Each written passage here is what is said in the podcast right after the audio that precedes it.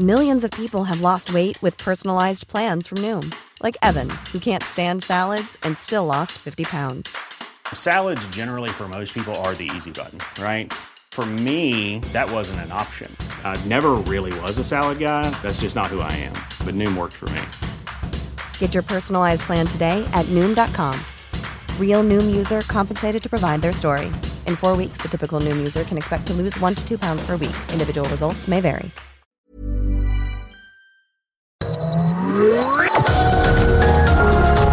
Heraldo Media Group presenta Sergio Sarmiento y Lupita Juárez. Información veraz y oportuna con un toque personal y humano. Por El Heraldo Radio, donde la H suena y ahora también se escucha.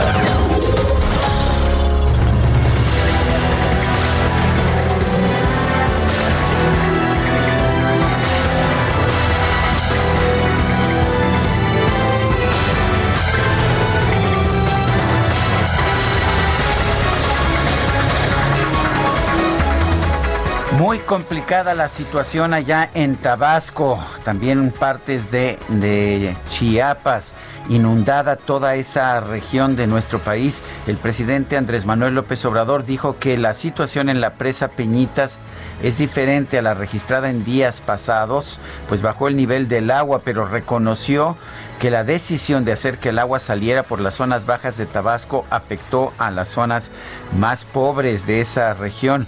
Hace unas semanas estaban sacando hasta 2.100 metros cúbicos por segundo. Ahora el desfogue es de 1.200 metros cúbicos por segundo. Eso significa menos agua para la planicie, para la planicie de Tabasco, menos inundaciones, lo que dijo en un video difundido en sus redes sociales. El presidente sobrevoló las zonas inundadas de Tabasco. Explicó que la zona baja de la entidad se perjudicó por las inundaciones, pero que ya se está recibiendo ayuda. Y a ver, escuche usted, tuvimos que optar entre inconvenientes, no inundar Villahermosa y que el agua saliera por las zonas bajas. Desde luego se perjudicó a los más pobres, pero teníamos que tomar una decisión. Teníamos que tomar una decisión. Esto ha generado pues controversias en redes sociales.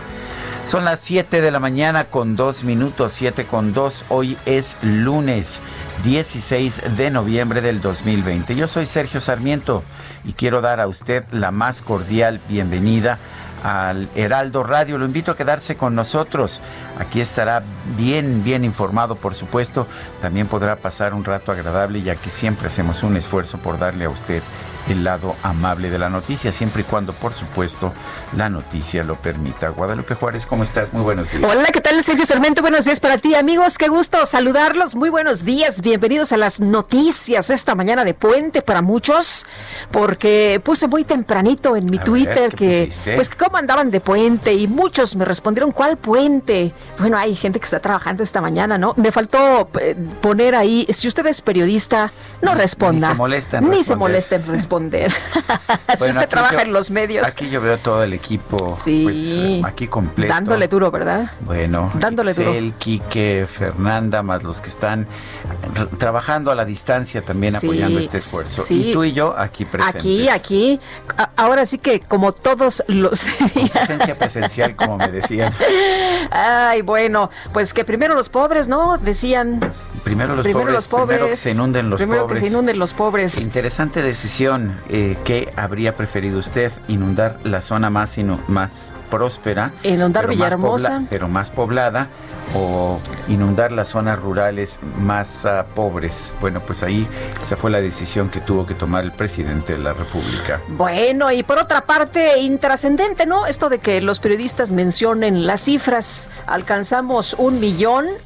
6.522 casos de COVID, pero el señor secreta- el subsecretario, me, me equivoqué, perdón, dije secretario, pero no es el subsecretario, ¿verdad? De Prevención Ah, y Promoción hay de la hay- Salud. Hay, hay otro arriba de él.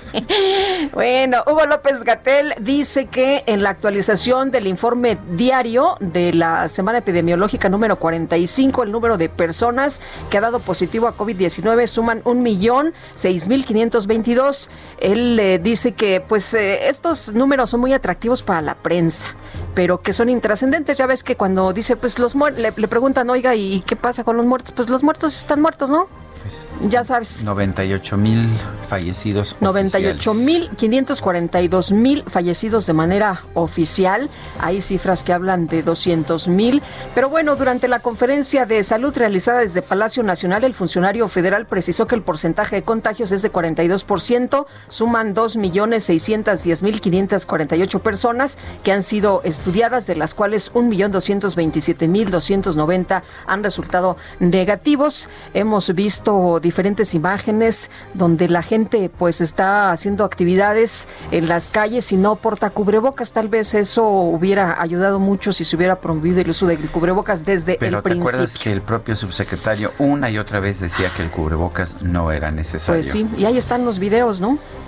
Ahí están los videos. Ayer precisamente se difundió una pues una recopilación de videos primero con el subsecretario diciendo una y otra vez que el cubrebocas no era necesario que hasta podría ser perjudicial.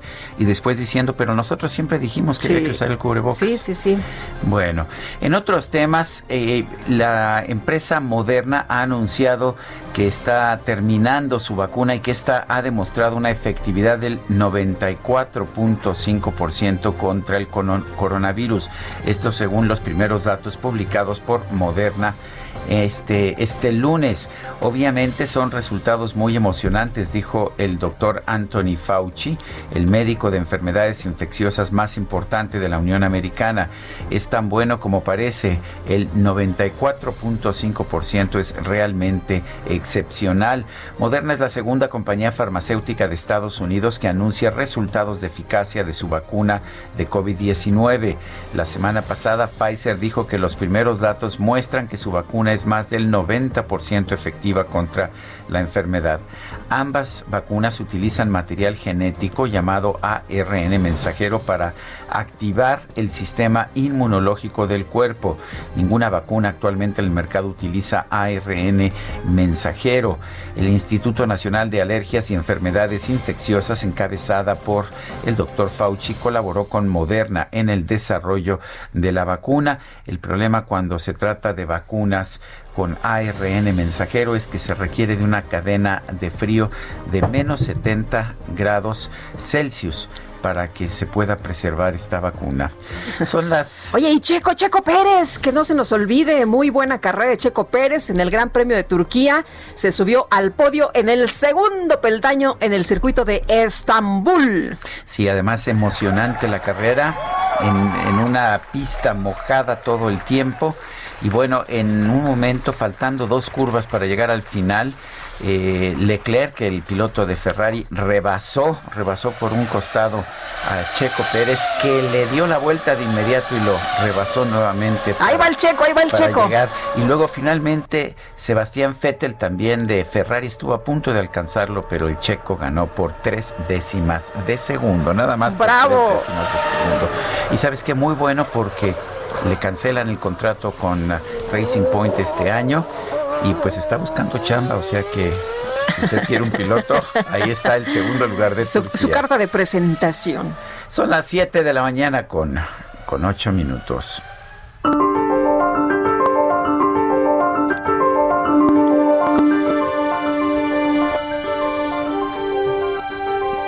Y la frase del día es de Eduardo Galeano. Culto no es aquel que lee más libros, culto es aquel capaz de escuchar a otro. ¿Cómo ves, Eduardo Galeano? Muy, muy bueno, muy sabio.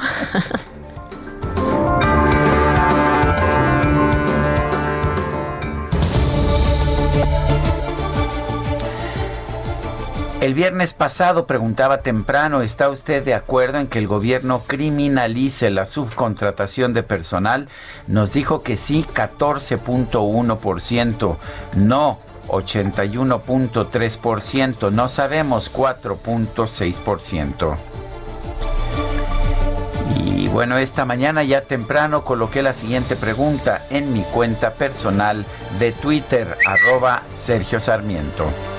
Ah, me encanta el pajarito que, que ofrece aquí nuestro compañero Kike. No me asustes, tú también oyes pajarito.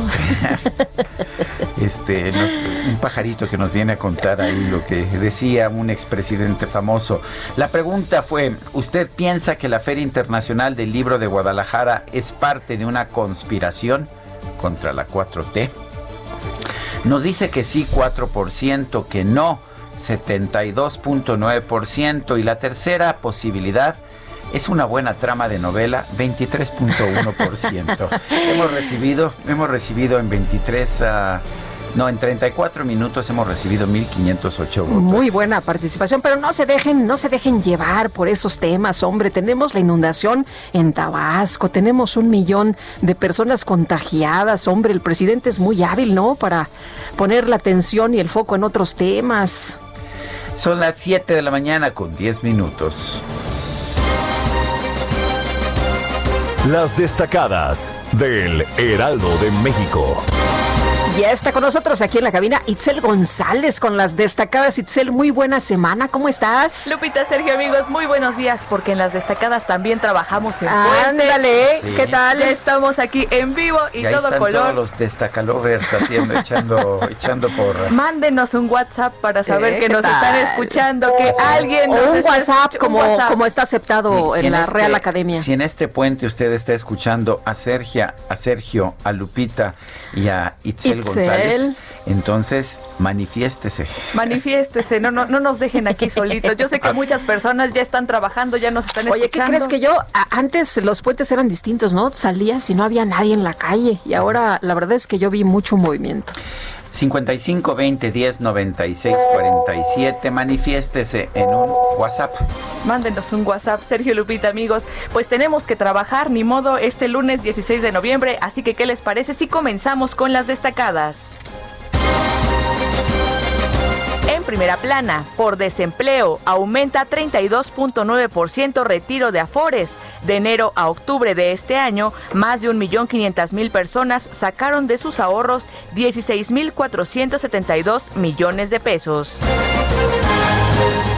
País lucha contra COVID. Repunte en casos positivos. El subsecretario de Salud, López Gatel, reconoció que en nuestro país hay 1.166.165 contagios acumulados. Ciudad de México, Moctezuma, joven de 14 años, mata a dos niños. El presunto agresor hiere a dos personas más, una menor de 10 años y una mujer de 27. Terrible, terrible ya. Cifras preocupantes. Sí, sí, en tan solo no. una semana ya se han acumulado bastantes. Así es, muchos casos. Estados, Tabasco, desfogue perjudicó a más pobres, admite López Obrador que optaron por afectación a chontales para no inundar a Villahermosa. Caos en Perú. Marchas derrumban a Merino luego de la destitución de Vizcarra. El presidente interino permaneció en el poder menos de una semana. Meta Fórmula 1, año de ensueño. Sergio Pérez es segundo en Turquía y cuarto del campeonato. Y finalmente, en mercados, año de pérdidas, COVID-19 impacta a las gasolinas. Pemex dejó de captar de enero a septiembre de 2020 127.520 millones de pesos.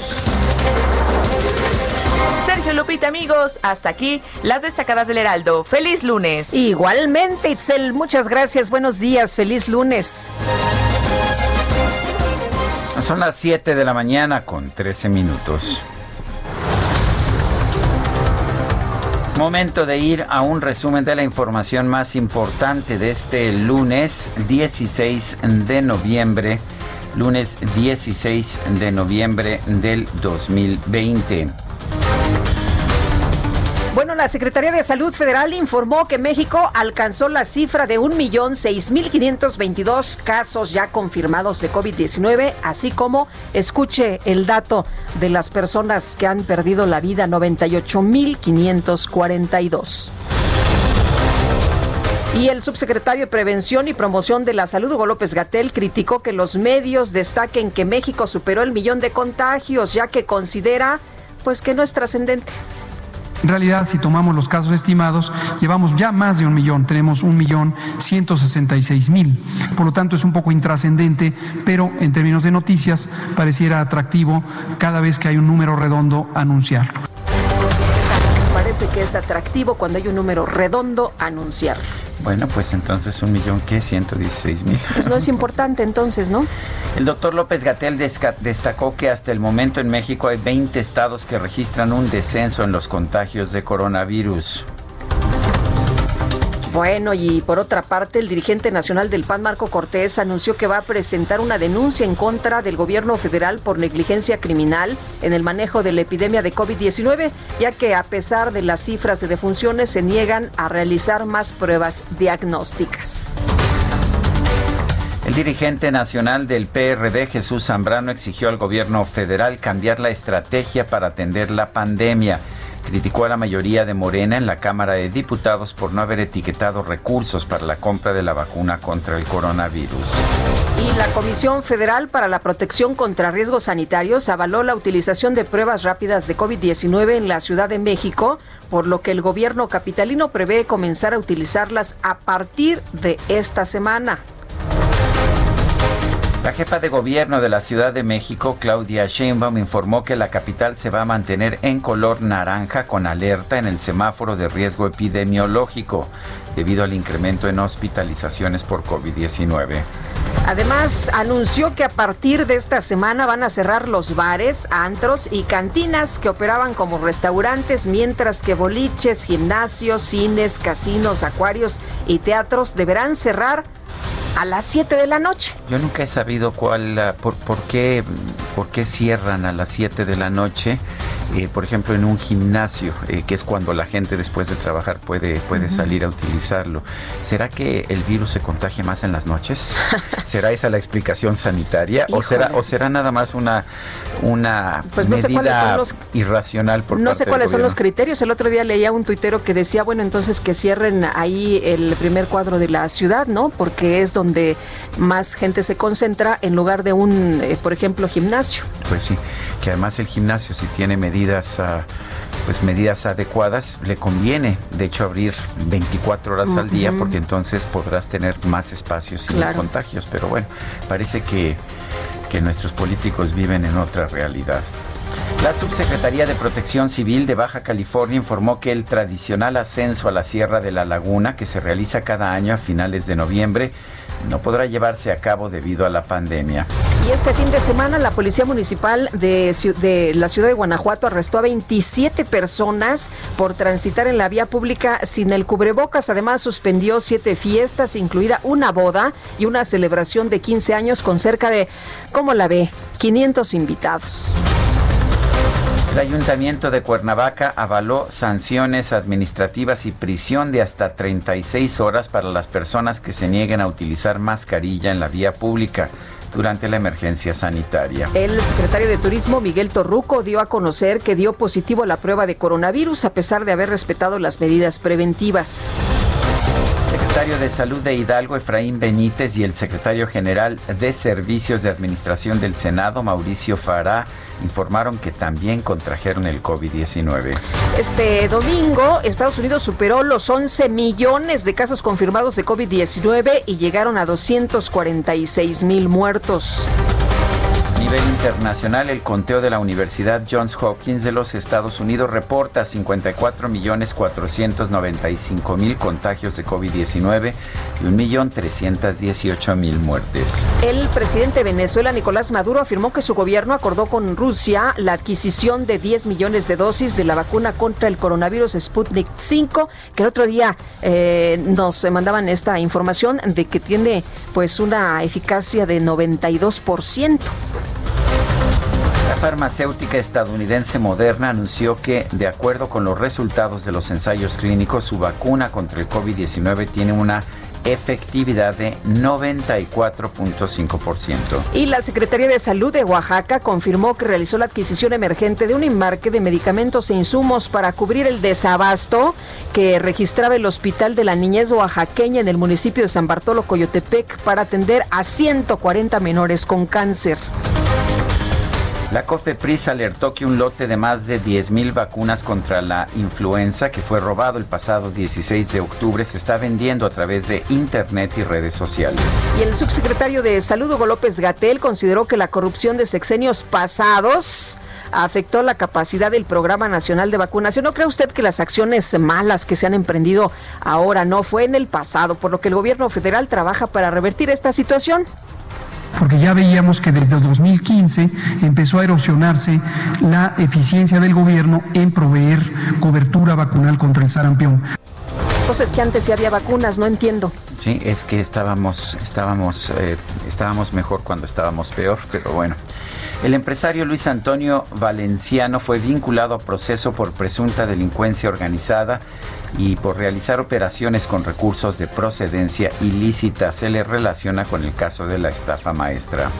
La Fiscalía General de Guanajuato informó que dos sujetos identificados como Martín Eduardo N. y José Luis N. fueron detenidos por su presunta participación en el homicidio del periodista Israel Vázquez en el municipio de Salamanca.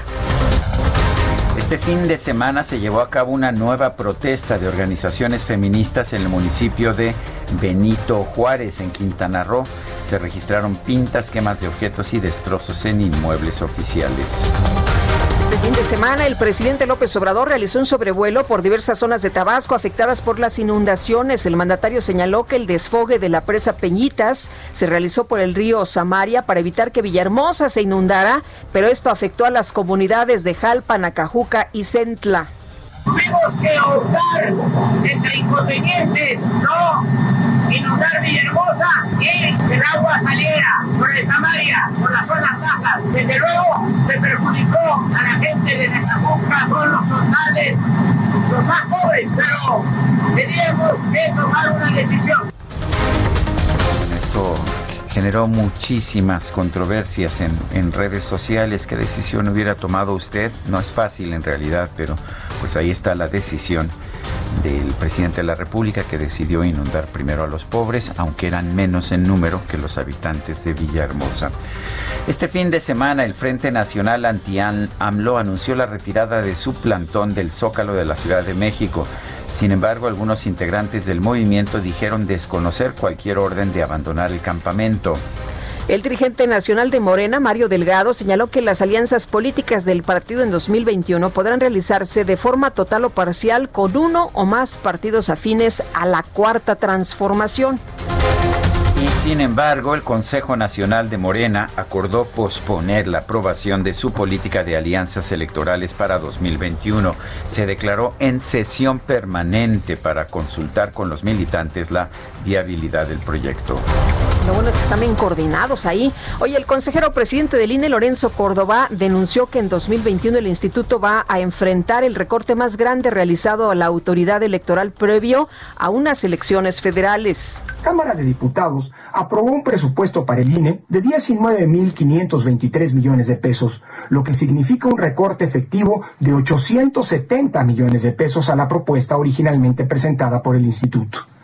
Ese recorte, el más grande que se haya aplicado a la autoridad electoral en un año de elecciones federales, implicará la cancelación de varios proyectos e inversiones que se habían originalmente previsto. Sin embargo, vamos a garantizar la organización del proceso electoral de 2021 con los mismos estándares de calidad técnica, certeza, legalidad y equidad que han caracterizado a las elecciones organizadas por el INE. Además, Lorenzo Córdoba informó que en los próximos días se va a analizar la manera de llevar a cabo la consulta popular sobre el juicio a los expresidentes, debido a que la Cámara de Diputados no aprobó presupuesto para ese ejercicio. Y este domingo el presidente interino de Perú, Manuel Merino, anunció su renuncia al cargo a cinco días de haber llegado al poder. Tras la noticia se registraron celebraciones de personas en las calles de prácticamente todas las ciudades de ese país. Y en información deportiva, el piloto británico Lewis Hamilton se coronó campeón del Gran Premio de Turquía de Fórmula 1, con lo cual consiguió su séptimo título mundial, igualando al alemán Michael Schumacher. El mexicano Checo Pérez obtuvo el segundo lugar en la carrera y va cuarto en el Campeonato Mundial de Pilotos. Son las 7 de la mañana con 23 minutos.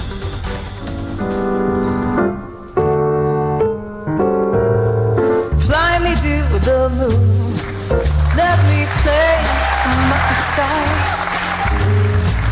Let me see what spring is like on Jupiter and Mars. In other words, hold Este es el clásico de Bart Howard de 1953, Fly Me to the Moon, Vuélame a la Luna. Y estamos escuchando este clásico en la voz y el piano de una de las cantantes y pianistas más entrañables de la actualidad, Diana Kroll, nacida el 16 de noviembre de 1954 en Nanaimo, Canadá.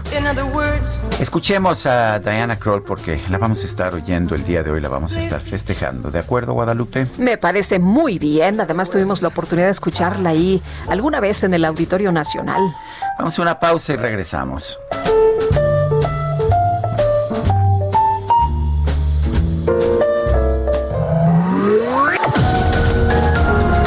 Sergio Sarmiento y Lupita Juárez quieren conocer tu opinión, tus comentarios o simplemente envía un saludo para ser más cálida esta mañana. Envía tus mensajes al WhatsApp 5520 109647.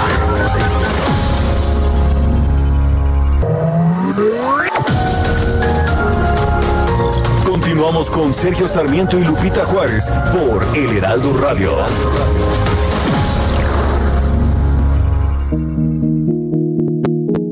En 1996, la Asamblea General de las Naciones Unidas invitó a los Estados miembros a celebrar el 16 de noviembre de cada año el Día Internacional de la Tolerancia.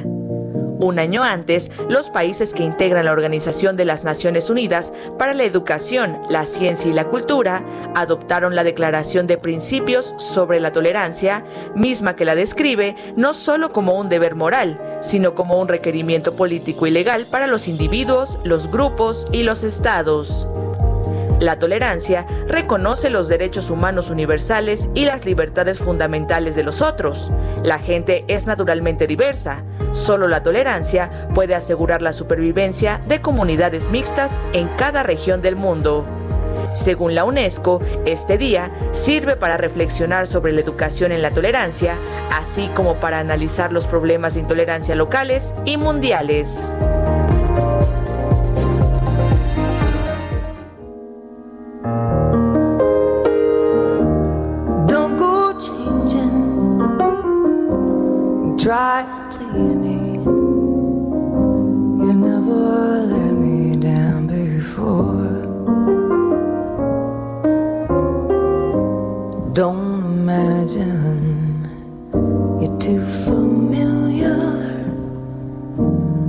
I don't see you anymore.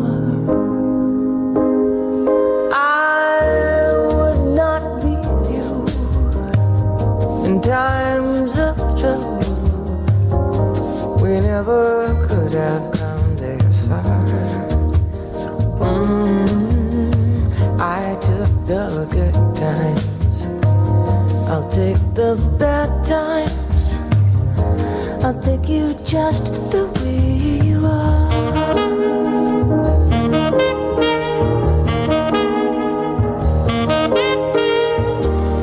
Sí, es el clásico, el clásico de Billy Joel, Just the Way You Are, solo de la forma o simplemente de la forma en que eres.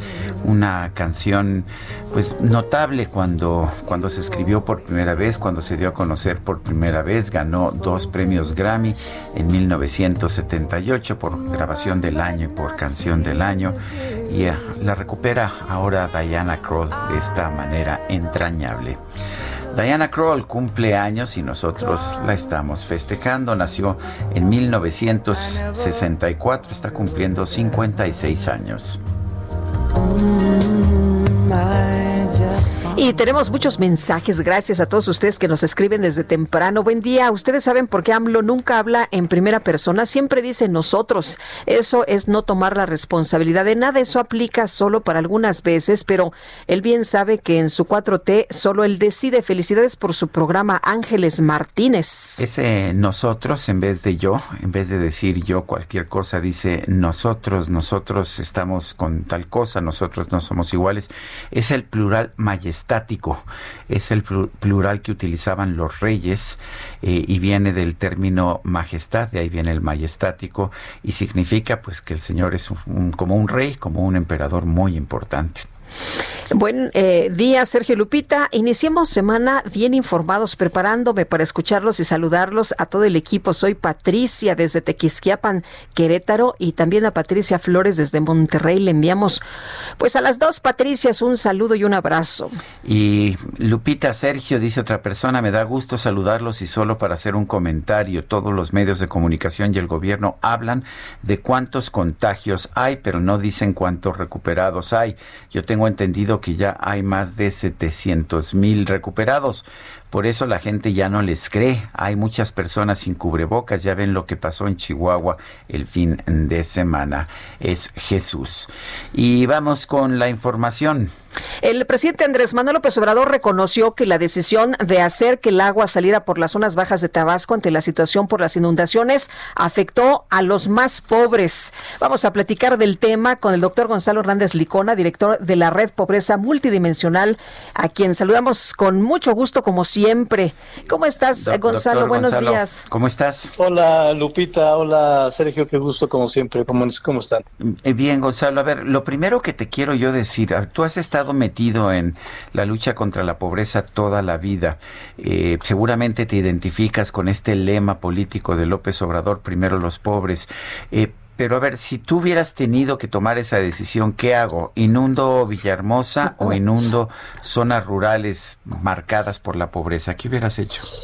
Mira, es claramente una decisión bien difícil, honestamente.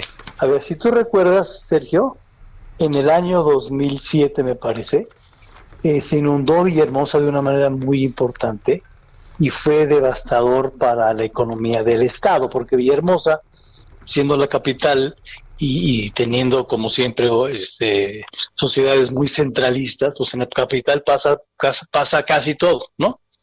Y entonces en 2007 el, fue una, un problema muy grave para todo Tabasco por la inundación de Villahermosa. Evidentemente, la, entonces la decisión no es fácil porque alguien más tienes que va a ser inundado porque el agua tiene que salir, ¿no? Y en esta ocasión fueron las zonas chontales donde están los más pobres. Entonces, eh, y, es, o sea, yo creo que el, presidente se arrepiente ahorita de cómo dijo las cosas, ¿no? Porque efectivamente los la gente chontal es de, las gente, de la población más pobre en Tabasco.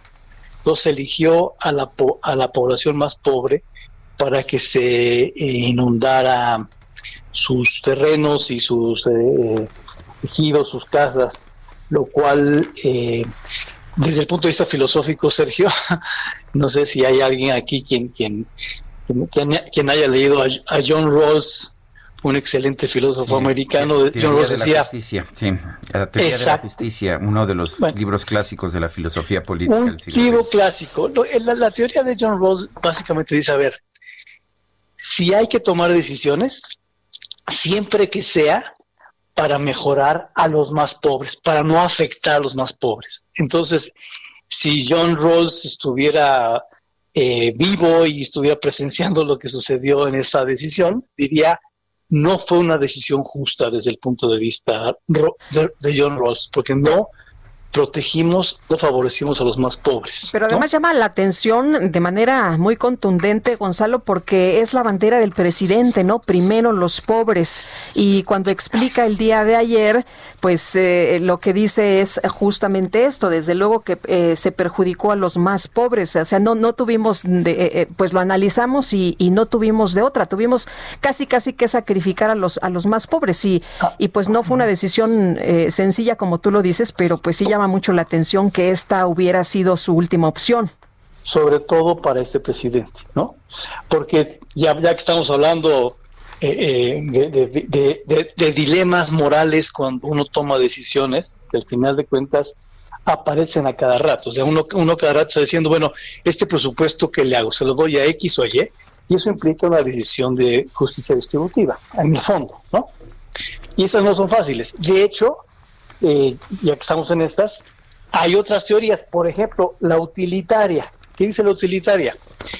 Toma una decisión donde se afecten los menos posibles, donde se, cuando tú sumas y restas las, las afectaciones, que se afecten los menos posibles. Y seguramente eh, esa fue la decisión de, de, teoría de justicia distributiva que se tomó en esta ocasión. Es decir, en Villahermosa hay más gente, en Villahermosa hay más actividad económica, por lo tanto, ese, eh, el presidente prefirió la segunda teoría. Pero sí es interesante la discusión porque el presidente que dice primero los pobres, en esta ocasión tomó una decisión eh, claramente contraria. Eh, Gonzalo, hablando ya de lo que es la base, porque sabemos que parte del problema es que hay muchos pobres en nuestro país. Eh, a ti te tocó evaluar durante mucho tiempo en el Coneval las políticas, eh, las políticas sociales del gobierno. ¿Piensas que las actuales políticas, estos nuevos subsidios, estos nuevos programas sociales que estamos viendo, son más eficaces que los que se aplicaban con anterioridad y que están siendo, pues, eliminados o por lo menos disminuidos en recursos? Mira, la evaluación eh, vendrá pronto, Sergio, pero déjame decirte algunas percepciones eh, que, yo, que yo tengo y que he analizado y que he escrito sobre las mismas. Uno, eh, no es muy claro, Sergio, que esos programas sociales estén bien focalizados. Porque otra vez, para que sean primero los pobres, es importante determinar que el apoyo llegue a la gente que más lo necesita. De hecho, sabemos que, muchos no están focalizados. Recuerdo que la pensión para personas de la tercera edad le llegó a un exsecretario de Hacienda que dijo que no encontró forma de, devolverlo. Bueno, e-, ese es el tema, que tú quieres hacer un, un apoyo universal como el de los adultos mayores, pero si no pones atención a la gente, a los adultos mayores que menos tienen, que son los que menos chance tienen de reclamar el apoyo, los que menos chance tienen de conocer el apoyo, los que menos pueden llegar a una oficina a, recoger el, apoyo porque hubo una modalidad al inicio del sexenio que había que ir físicamente por la lana. Cuando la gente más pobre tiene menos chance de recibirlo, si tú no tienes una estrategia especial de focalización, entonces no llega el apoyo de los más pobres. Y si tú recuerdas, si ustedes recuerdan, este gobierno desmanteló el programa Prospera, el programa Oportunidades, que sin ser perfecto, era el programa que con más claridad llegaba a la gente más pobre porque había un, un elemento de focalización muy específico. Entonces, desmantelas ese programa que era el que más llegaba y lo sustituyes por programas en los cuales al menos públicamente, no es clara la forma de focalización porque se toma o se quiso tomar un censo de bienestar para la focalización que nadie sabe con claridad la metodología y qué tan efectivo es para que llegue la gente, el apoyo a los más pobres. ¿No? Eh, Gonzalo, ¿qué tanto puede afectar al presidente esta decisión que se tomó en Tabasco? Eh, porque pues se habla de, de a lo mejor eh, un menor impacto, ¿no? dentro de todo lo malo, perjudicar lo menos posible. Sin embargo, pues lo que vemos es que hay 160 mil personas damnificadas en el estado del presidente. Además, se ha afectado a los más pobres y en el trasfondo, pues un tema político del gobernador culpando a Bartlett de cínico. No, yo creo que la inundación de Tabasco le está afectando al presidente, es su estado. Macuspana es donde más está eh, la inundación, la zona, esas zonas. Entonces sí le va a afectar. Pero por supuesto, como siempre, con, con el presidente López Obrador, que ha sido muy hábil en la comunicación, eh, pues iba a depender entre la afectación directa a la población en Tabasco versus el apoyo que sin duda sigue teniendo el presidente en México y en Tabasco y que lo ha sabido mantener con un buen, la verdad, buen, una buena forma de comunicación. Eh, entonces sí va a depender de la habilidad nuevamente del presidente para sortear este vendaval contra la afectación de la población. Y de hecho, eso no solamente es, es, cierto para el tema de Tabasco, es cierto para el tema de la pandemia y del COVID, ¿no? O sea, hemos perdido en el peor mes 12 millones de ocupaciones por el COVID y por la falta de apoyos y porque no se quiere generar apoyo al empleo o a las empresas. Eh, y claramente la gente está perdiendo. ¿no? Y ese, eso está compitiendo con la buena comunicación del presidente y el apoyo que, claramente todavía tiene, ¿no? Pues yo quiero agradecerte, doctor Gonzalo Hernández Licona, director de la Red Pobreza Multidimensional Oxford. Gracias por tomar la llamada. Gracias, Lupita, Sergio. Hasta luego. Igual para ti, muy buenos días. Y la Secretaría de Salud informó que México registra más de un millón de casos confirmados de COVID-19 y es el país número 11 a nivel mundial en alcanzar esta cifra, solo detrás de Estados Unidos, Rusia, Brasil, Francia, España, entre otras naciones. Gerardo Suárez nos tiene la información. Adelante, Gerardo. Hola, muy buenos días, Lupita y Sergio. Este fin de semana se rebasó la cifra del millón de casos acumulados de COVID-19 y hasta anoche eh, se registraban un millón seis mil quinientos veintidós casos confirmados, así como noventa y ocho mil quinientos cuarenta y dos muertes por COVID-19. En comparación con el, con el sábado, anoche se reportaron 283 defunciones y 3.269 casos nuevos confirmados en las últimas 24 horas. Y en esta conferencia de Palacio Nacional, la conferencia vespertina, el subsecretario de Prevención y Promoción de la Salud, Hugo López Gatel, dijo que el índice de positividad de las pruebas diagnósticas de coronavirus subió de 39 a 42% al abrir la semana 45, es decir, la que corresponde del 1 al 7 de noviembre. Este índice de positividad es uno de los indicadores que utiliza el semáforo de riesgo para conocer si aumentan los contagios de coronavirus SARS-CoV-2, al mostrar qué porcentaje de las pruebas que se aplican en México dan un resultado confirmatorio de la infección. Y sobre la vacuna contra COVID-19, el subsecretario dijo que es inevitable, que es, perdón, inviable, es inviable invertir a corto plazo en una red de ultracongelación para el manejo del antídoto que desarrolla la empresa Pfizer, el cual requiere temperaturas de almacenamiento de hasta 70 grados bajo cero. Sin embargo, dijo que se están buscando alternativas y en caso de que se compruebe la eficacia de esta vacuna, México la va a comprar y se harían ajustes en la logística de transporte y de aplicación en la población, alternativas pues muy distintas, dijo él, a lo que se hace habitualmente. Finalmente, Sergio Lupita, el subsecretario, aseguró que el gobierno federal ya tiene un plan preliminar de vacunación contra COVID-19, pero no lo darán a conocer hasta que haya uno definitivo. Este es mi reporte. Bueno, pues Gerardo Suárez, muchísimas gracias. Buen día. Y para seguir hablando del tema, está con nosotros vía telefónica la doctora Sonia López Álvarez, epidemióloga y es especialista en medicina preventiva y salud pública. Doctora, buenos días. Hola, buenos días, Sergio Lupita. Buenos días a ustedes y a la audiencia. Estamos viendo un millón de casos confirmados y cerca de 100 mil muertos. Estas son las cifras oficiales. Eh, ¿Qué estamos haciendo bien? ¿Qué estamos haciendo mal? Sí, esas son las cifras de ayer en la noche. Digo, la mortalidad desafortunada, los casos, pues siete de cada mil personas se están enfermando o se van a enfermar.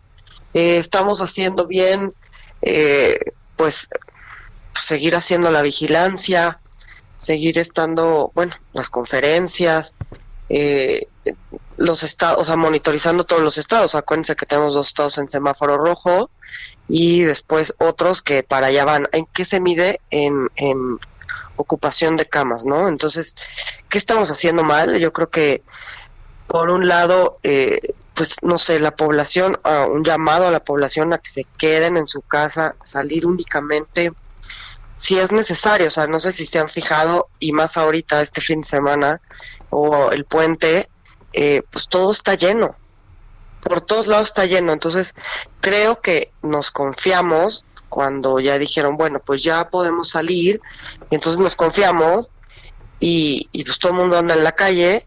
Y, y, luego pues si no aplicamos las medidas preventivas no, no vamos a lograr cortar esta transmisión de los casos, ¿no? O sea, no tiene sentido decir nos volvemos a encerrar todos, eh, porque económicamente esto sería yo creo que catastrófico, pero yo creo que nosotros tenemos que poner de nuestra parte y utilizar las medidas de prevención, cubrebocas, lavado de manos, este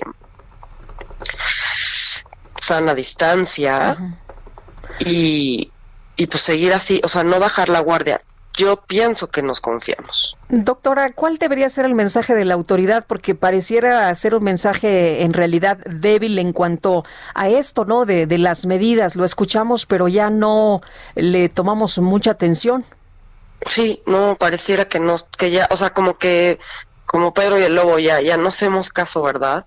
Eh, la, o sea, debería ser un mensaje muy, muy fuerte, o sea, estratégico de recordar todos los días que la pandemia no se ha acabado, la pandemia sigue activa, como podemos ver, olvídense de México, en todo el mundo, ¿no? O sea, estamos viendo Europa como otra vez están confinados eh, por esta segunda ola que les está pegando.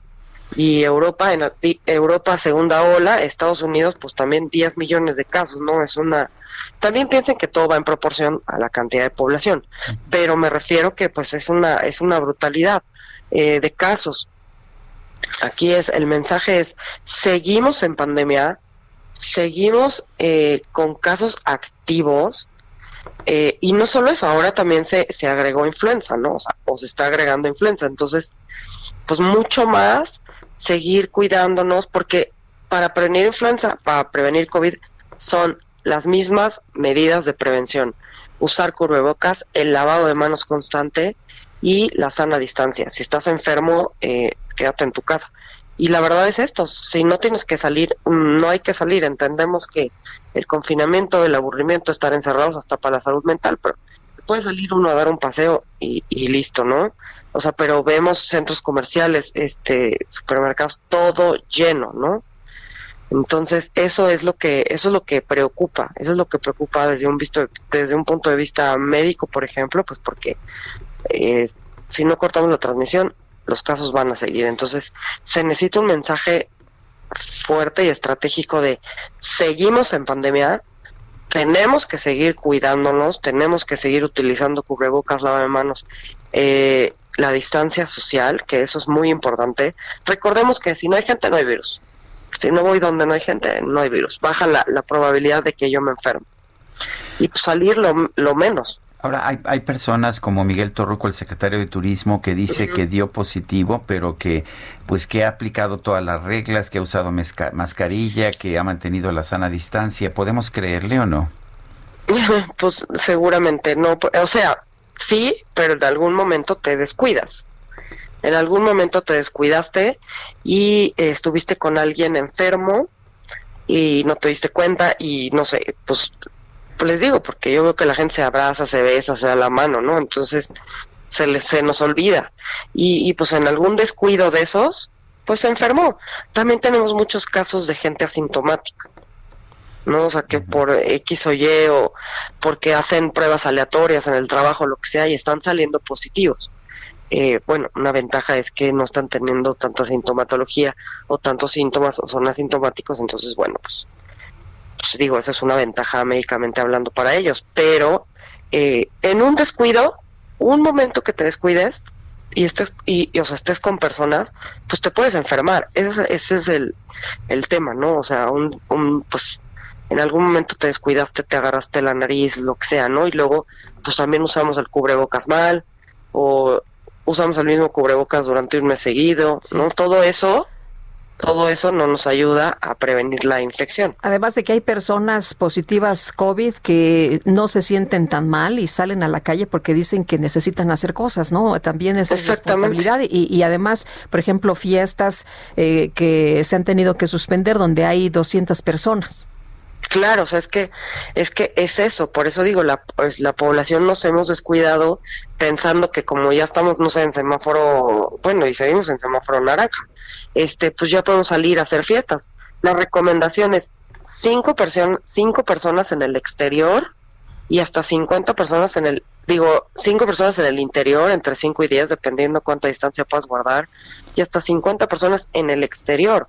Eh, no 200 donde hay personas puede haber virus, ¿no? Ahora, eh, claro, soy eh, soy positivo, pero soy asintomático. Entonces, como no me siento mal, siento que no contagio y salgo. Pues no. Sí puedo contagiar, sí puedo enfermar a más personas. Entonces, eh, pues esto es de conciencia. O sea, estoy enfermo, me quedo en mi casa. Bueno, pues yo quiero agradecerle, doctora Sonia López Álvarez, epidemióloga. Gracias por conversar con nosotros esta mañana. Gracias a ustedes por la llamada. Buen día. Bueno, pues son las uh, siete con cincuenta y cuatro minutos. La Arquidiócesis Primada de México llamó a sus fieles a salvar la Navidad. Dice que si no se toman medidas urgentes será una celebración muy triste con gente sola en sus casas, miles de enfermos en hospitales, familias de luto, hijos y nietos que no podrán ver a sus padres y abuelos. En una editorial del semanario Desde la Fe, la Arquidiócesis propuso que en las próximas fiestas de fin de año se regalen amor y esperanza de que pronto superemos esta difícil prueba. Son las siete con cincuenta y cuatro. Guadalupe Juárez y Sergio Sarmiento estamos en el Heraldo Radio. I don't see you anymore.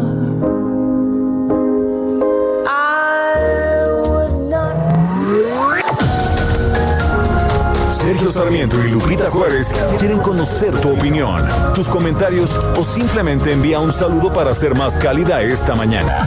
Envía tus mensajes al WhatsApp 5520 109647.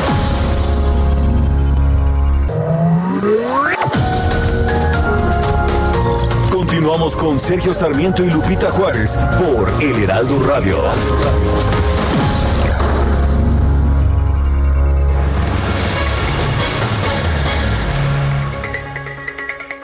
Este buen fin, aprovecha las tarifas especiales de Hoteles Rio y escápate a las mejores playas de México. Disfruta unas vacaciones con el mejor todo incluido 24 horas. Solo tienes hasta el 20 de noviembre para reservar en Riu.com con el precio más bajo. Además, si reservas en Riu.com, obtienes de forma exclusiva traslado gratis, seguro médico de viaje y puedes pagar a meses sin intereses. No esperes más. Aprovecha las tarifas especiales de Buen Fin y reserva hoy mismo tus próximas vacaciones con el precio más bajo en Hoteles Riu. Sergio Lupita, buenos días. Habla Juan Manuel Salinas de la colonia Roma. Me preocupa mucho, y no digo que me decepciona porque ya me tiene decepcionado la actitud de Andrés Manuel respecto a reconocer a Joe Biden como presidente electo de los Estados Unidos. Nada más te quiero decir una cosa, Andrés Manuel, por lógica, por sentido común. Al último que toque mi puerta será al último que le voy a abrir. Y al último que voy a atender, lógicamente, pues ya no va a alcanzar gran cosa. Por favor, ya deja tu política, más bien ya deja tus cosas raras y listo, reconoce lo que es y ponte a bien gobernar si es que puedes. El estado de Texas a números redondos tiene el mismo número de infectados que nuestro país, un millón, pero con 10 mil fallecimientos y aquí tenemos un millón con 100 mil fallecimientos. Le pregunto al eminente doctor Gatel, ¿en qué estás fallando? Gracias, hasta luego, un abrazo a todos. Habla María del Socorro Rodríguez. Sergio, Lupita, no, aquí estamos, ¿cómo los vamos a dejar solos? Al contrario, muy complacidos de escucharlos, como siempre, con buenas, no tan buenas noticias, pero con todo el ánimo de ustedes, mucho mejor. Y además, maravilla, Diana Cross, increíble, me fascina. Gracias por esta selección. Y pues muy contenta porque fíjense, es el cumpleaños también de mi nieta mayor y está cumpliendo 15 años, Marifer. Y entonces pues felices y ahora con esta coincidencia de Diana Cross, uff, de lujo. Gracias, gracias, buen día y gracias por estar en este día festivo. Abrazo de Soco.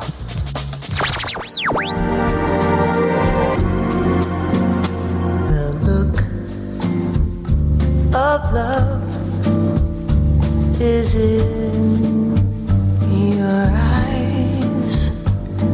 Look your smile disguise.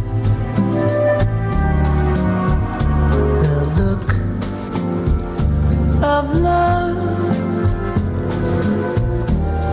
It's so much more than just words could ever say. And what my heart has heard, well, it takes my breath. Sí, se oye muy bien, la verdad. Es Diana Kroll, The Look of Love, esta canción de Burt Bacharach, originalmente Hal David, interpretada originalmente por Dusty Springfield, y me parece que es una gran canción. Estamos escuchando a Diana Kroll, hoy cumple 56 años. Y un abrazo para la nieta de Soco. Bueno, mensajes también esta mañana, dice eh, una persona al auditorio, ay, Edmundo Monterrosa, ya encontré su nombre desde Querétaro. Hola, Sergio y Lupita, muy buen día. Hoy solo les pido un saludo y felicitaciones a este su humilde fan. Hoy es mi cumple 54 y como imaginan no habrá Uy, uy, uy, pues sí, ahora así es la cosa, ¿verdad? Los cumpleaños sin festejo. Eh, dice que, estará en familia. Bueno, lo más valioso es la familia, así que, pues, eh, si nos acepta un abrazo desde acá, de todo el equipo Don Edmundo, pues se lo mandamos así grupal, virtual grupal. Manuel Linzaga, buenos días, por supuesto que sí, los estamos escuchando. Sergio Lupita Itzel desde Iguala Guerrero vía internet. Sergio Lupita, soy Jesús Díaz de Azcapotzalco y odio los lunes, pero despertarme con ustedes es la mejor manera de comenzar la semana. Saludos y abrazos virtuales es lo que nos dice esta mañana. Oye, Sergio, y rapidito, fíjate que Suecia está dando a conocer información, limita por primera vez a ocho personas los encuentros públicos a raíz del COVID-19. Como sabemos, Suecia ha tomado unas eh, decisiones pues muy libres, ¿no? En torno a las restricciones por COVID pero ahora está limitando por primera vez a ocho personas los encuentros públicos. Bueno, y en otros temas, el PAN está preparando una denuncia contra el gobierno de Andrés Manuel López Obrador por mal manejo de la pandemia. Misael Zavala nos tiene el reporte. Adelante. Buenos días, Sergio. Buenos días, Lupita. Buenos días al auditorio también. Pues efectivamente, eh, la dirigencia del Partido Acción Nacional adelantó una denuncia ante la Fiscalía General de la República por negligencia criminal contra el gobierno federal tras la llegada de pues 100.000 muertos a causa de COVID-19, ya que argumentan que la estrategia del presidente Andrés Manuel López Obrador para contener los contagios pues ha fracasado. El presidente de este partido, Marco Cortés, manifestó que alguno de los motivos es que el gobierno se ha negado a realizar pruebas de detección masiva para mitigar el contagio del virus y también por no ofrecer atención médica oportuna para quienes resultaron infectados. En los motivos de la denuncia, eh, pues se indica que exigirán a la Fiscalía General de la República una investigación eficaz y apegada a derecho que sancione sin distingo a todos los responsables de las miles de muertes que pudieron evitarse en el país. Acción Nacional también realizará una jornada de luto en memoria de las personas que han fallecido por este virus y bueno, consiste esta jornada de luto en que todos los panistas portarán y compartirán en sus redes sociales y bueno, también colocarán en el exterior de sus oficinas el lazo negro de, eh, pues como símbolo de luto social eh, tras la muerte, pues eh, ya se acercan 100.000 fallecidos eh, por coronavirus. Esa es la información, Sergio Lupita. Bueno, Misael Zavala, muchas gracias. Gracias, buen día. Bueno, y ante la llegada de Joe Biden como nuevo presidente de los Estados Unidos para el 2021, ¿cómo será la relación con México? ¿Cuáles serán los temas principales? Está en la línea telefónica y le agradecemos que nos tome la llamada Carlos Pascual, ex embajador de los Estados Unidos en México. Buenos días. Señor embajador, buen día. Buenos días, ¿cómo están? Mucho gusto. Gracias. Gracias. Don, gracias, don Carlos. Cuéntenos, ¿qué, ¿cómo pueden cambiar las relaciones entre México y Estados Unidos con Joe Biden? Sobre todo si consideramos que pues el presidente López Obrador ha sido reticente a, felicitar a Joe Biden en su triunfo y, hay quien piensa que ha estado pues siempre volcado del lado del expresidente, del todavía presidente Donald Trump. ¿Qué tanto nos puede afectar eso? dos puntos principales. Um, primero es que el equipo de Biden es profesional. Hay personas que conocen México, como Roberto Jacobson, la ex embajadora que está en el equipo de transición, conocen la situación aquí, la importancia de México, que somos vecinos, que somos interconectados, que tenemos economías que están interconectadas. Y en fin, lo personal se va a poner al lado, porque aquí lo, lo importante es que va a ser mejor para los dos países la política pública que sea mejor para los dos países y ahí se van a enfocar. De segundo lado, yo creo que el punto clave va a ser que va a haber una relación entre Estados Unidos y México que va a ser más basada en la ley. Ahora al presidente Trump le ha importado principalmente una cosa, que es la migración. Y cuando él se siente amenazado, que pueden ver caravanas, que pueden ver mexicanos, centroamericanos que pueden estar pasando por Estados Unidos. El resultado ha sido una cosa, la amenaza de aranceles, a un punto una amenaza de 25% de todas las exportaciones de México a Estados Unidos. No creo que se va a ver este tipo de reacción de una administración de Biden.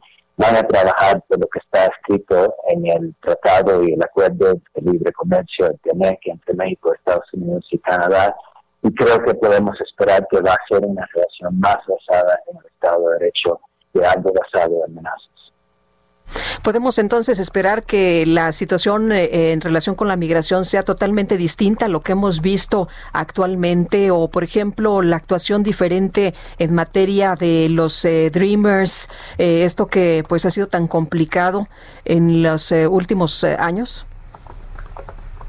Sí, creo que va a cambiar, va a cambiar en fases. Obviamente va a ser un peligro de una, un día al otro cambiar totalmente todas las reglas de migración. Ah, puede haber eh, riesgo de amenazas, pueden empezar de momento que no sería bueno ni para México ni para Estados Unidos. Creo que en la primera fase lo que vamos a ver son cambios en reglas que pueden controlar la administración. El primer paso creo que sería exactamente con los streamers, asegurar dentro de las reglas que existen al, al Ejecutivo en Estados Unidos que se pueda renovar y extender ese programa, que los que están en el programa pueden seguir con sus aplicaciones y renovaciones. Y entonces viene el desafío de cambiarlo en legislación, que va a tomar más tiempo.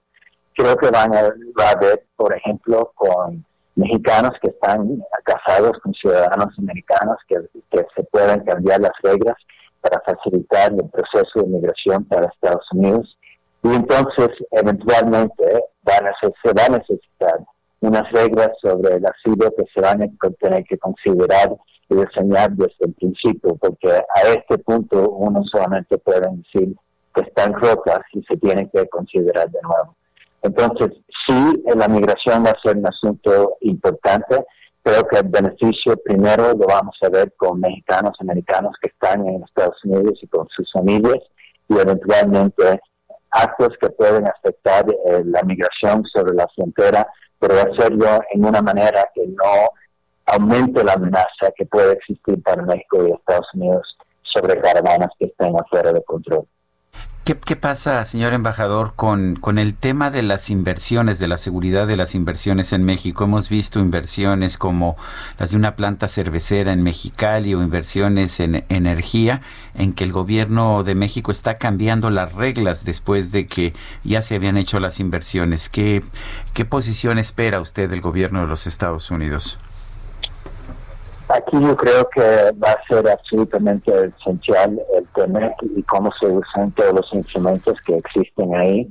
Obviamente hay ciertos sectores que va a ser más fácil, el sector de gas y petróleo, de energía eléctrica, de transporte, de telecomunicaciones, de infraestructura, que han garantizado el derecho a arbitración entre los dos países o entre un un ah, empresario y el Estado del otro país si hay una disputa que se tiene que resolver.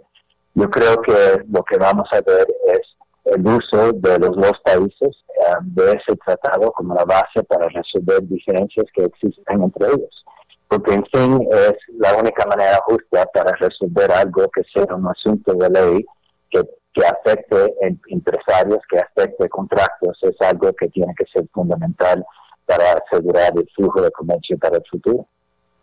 Bueno, pues yo quiero agradecerle, señor embajador Carlos Pascual, ex embajador de los Estados Unidos en México.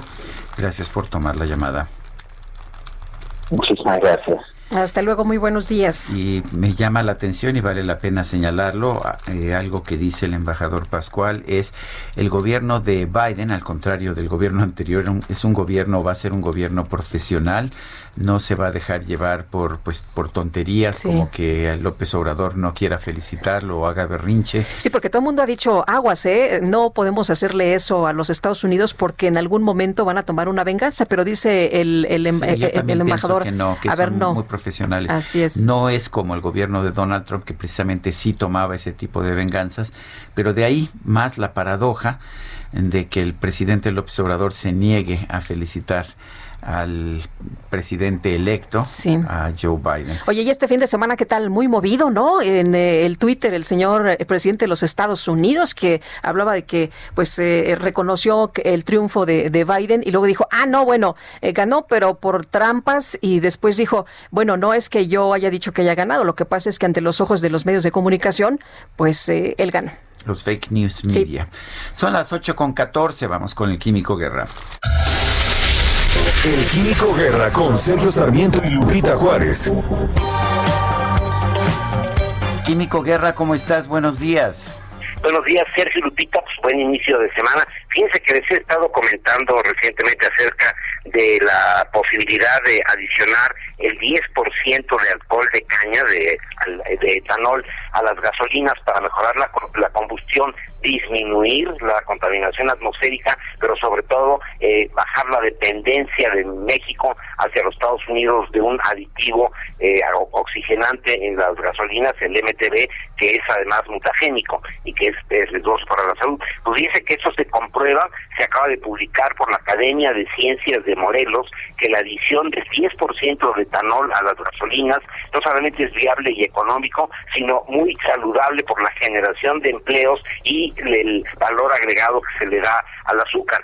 La Academia de Ciencias de Morelos acaba de publicar una investigación liderada por los, los doctores Estefanía Sierra y Alfredo Martínez Jiménez del Instituto de Investigaciones de, de Biotecnología de la UNAM y establece, por ejemplo, en Morelos se generan anualmente 493 mil toneladas de residuos por cada gramo de azúcar se generan 0.51 gramos de etanol y una eficiencia global de destilación y destilación del alcohol del 95%, que es normal, la producción, fíjense, de 144 millones de litros de etanol anhidro por año.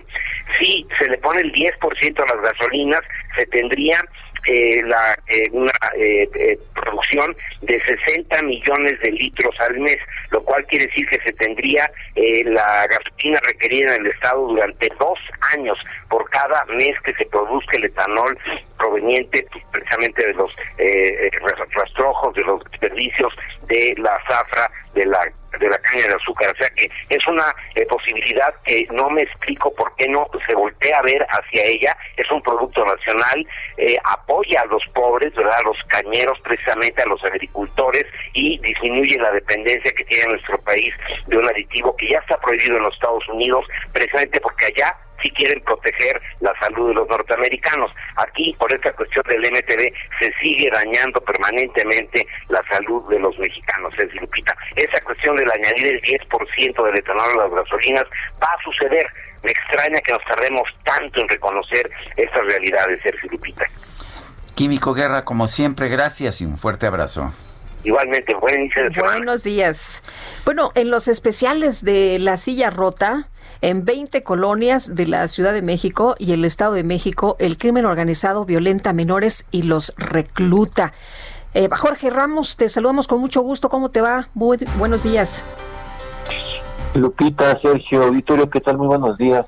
Eh, hace unas semanas eh, hemos estado pues sembrados por la noticia de cómo aparecen pequeños, jóvenes, niños prácticamente descuartizados, los van trasladando eh, en Diablitos, eh, o, nos enteramos que, fueron asesinados eh, como parte, digamos, de la, de la sangría causada por la delincuencia organizada. Y nosotros, para un especial de, la silla rota, hablamos con la Red por los Derechos de la Infancia y con otros expertos para ver qué está sucediendo. Y bueno, lo que encontramos eh, pues es terrible, lo acabo de señalar, eh, por lo menos en 20 colonias de cuatro alcaldías de aquí de la Ciudad de México y en siete municipios eh, del estado vecino del Estado de México, están ocurriendo homicidios, desapariciones, violaciones en contra de niñas, niños, adolescentes, además de que es donde más casos de adolescentes en conflicto con la ley se están presentando. Y bueno, un, un dato eh, muy duro es que tan solo en 2019 208 menores de edad fueron asesinados en la Ciudad de México y en el Estado de México. Así que bueno, esta situación, eh, como podemos ver, eh, pues se agrava. Eh, apenas este domingo, ayer, eh, veía, escuchábamos, conocíamos esta noticia de un eh, adolescente de apenas 14 años de edad que ah, apuñaló a dos de sus primos más pequeñitos e hirió a otras personas.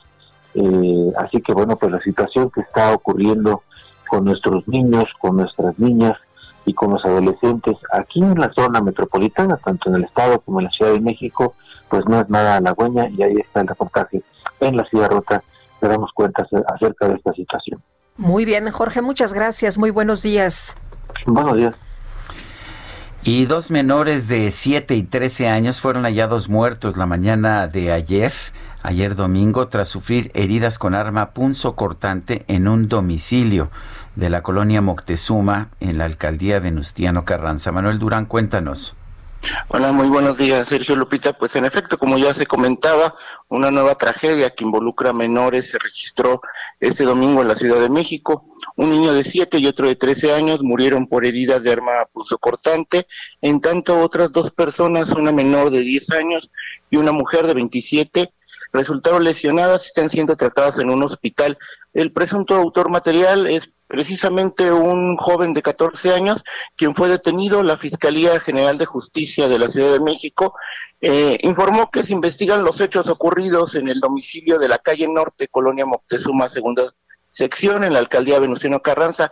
Fue cerca de las cero 0622 horas muy temprano de ayer domingo cuando la policía recibe una llamada vía radio, una llamada de emergencia, por lo que se trasladan a este domicilio donde vecinos solicitan el ingreso al a, la casa ya que se encontraban varias personas lesionadas por arma blanca y era necesario la presencia, era necesaria la presencia de paramédicos. Al interior los policías ubican al adolescente de 14 años con diversas lesiones también por arma blanca, quien fue asegurado a efecto de ser puesto a disposición de la Fiscalía de Justicia Penal para Adolescentes, quien ordenó su valoración a un hospital psiquiátrico. Asimismo, la representación social solicitó la valoración psiquiátrica y toxicológica del menor, eh, que ahora está en conflicto con la ley.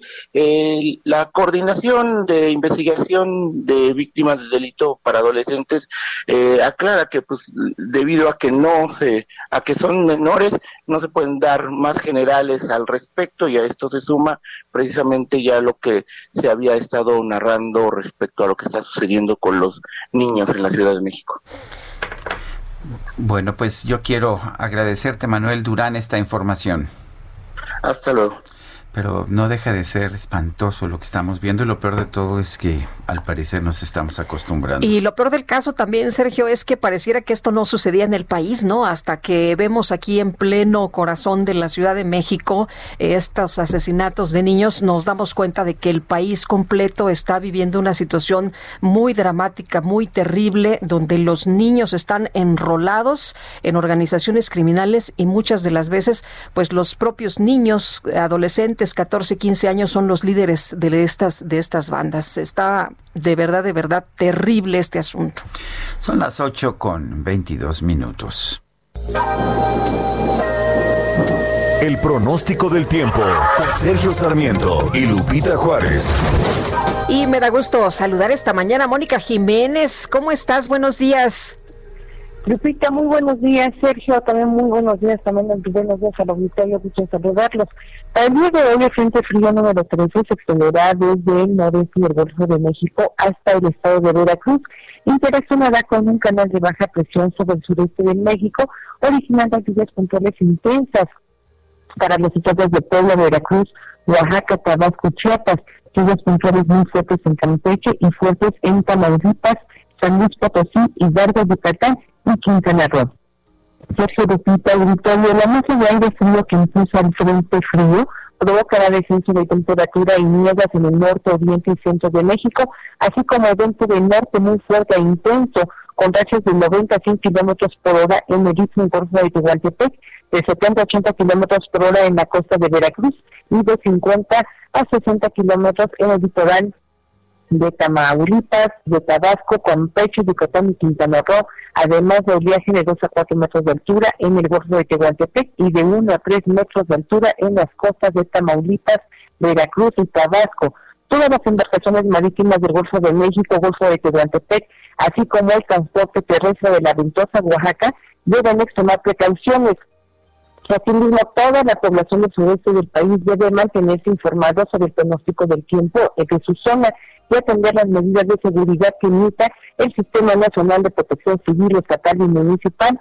Por otra parte, Sergio Recinto Auditorio también se prevé viento fuerte con rachas de 50 a 60 kilómetros por hora en el estado de Zacatecas, San Luis Potosí, Aguascalientes, Jalisco, Michoacán, Guanajuato y Puebla. También hay temperaturas mínimas pronosticadas de 0 a 5 grados bajo cero con heladas en zonas montañosas de Chihuahua y Durango y también de 0 a 5 grados y con heladas en las zonas montañosas de Baja California, de Sonora, Zacatecas, Hidalgo, Estado de México, Tlaxcala y Puebla, así que debemos de aplicarnos bien y exponernos a cambios bruscos de temperatura, particularmente para el Valle de México. Se espera el resto de la mañana con cielo despejado, eh, ambiente frío a fresco, habrá incremento de nubosidad durante la tarde y noche, el viento será de componente norte de 10 a 25 kilómetros por hora. Sí. Con mucho gusto, hasta Gracias. luego. Es Mónica Jiménez, son las 8 con 25. Regresamos. Sergio Sarmiento y Lupita Juárez quieren conocer tu opinión, tus comentarios o simplemente envía un saludo para ser más cálida esta mañana. Envía tus mensajes al WhatsApp 5520 109647.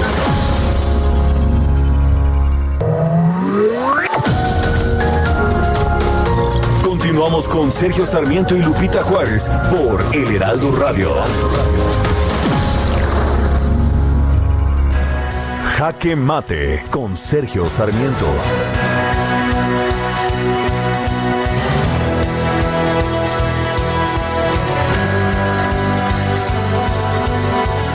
Parece que los miembros de la Cuarta Transformación siempre tienen una buena respuesta para pues para quitarse la responsabilidad de los problemas que estamos viviendo en estos momentos en nuestro país. La culpa siempre es de los gobiernos anteriores. Eh, precisamente el doctor Hugo López Gatel, subsecretario de Salud, señaló que la razón por la cual no ha habido capacidad, no ha habido vacunas suficientes dentro del Programa Nacional de Vacunación es por la irresponsabilidad, la corrupción de los gobiernos anteriores. Hoy estamos tratando de reconstruir sobre el daño hecho, particularmente entre 2015 y 2018, dijo Hugo López Gatel ayer en su conferencia de prensa. Desde el sexenio pasado heredamos grandes vicios de compañías fantasma que vendían vacunas al gobierno como intermediarias y algunas de estas compañías fueron inhabilitadas por múltiples irregularidades. Al quedar inhabilitadas, sin embargo, dejaron un vacío, pero estas compañías eran las dueñas del registro sanitario. La vacuna contra la tuberculosis y la triple bacteriana son las que tuvieron mayor afectación y en su momento también la del sarampión. Bueno, yo no sé si eran realmente corruptas las compañías que, que distribuían los medicamentos con anterioridad. Yo no sé si eran compañías fantasma. Lo que sí sé es que las vacunas sí llegaban a la población que necesitaba esta vacunación. Hoy nos dicen que fue por la corrupción de años anteriores que hoy no están llegando estas vacunas. Me parece que es una explicación pues que por lo menos no parece coincidir con la realidad. Yo soy Sergio Sarmiento y lo invito a reflexionar.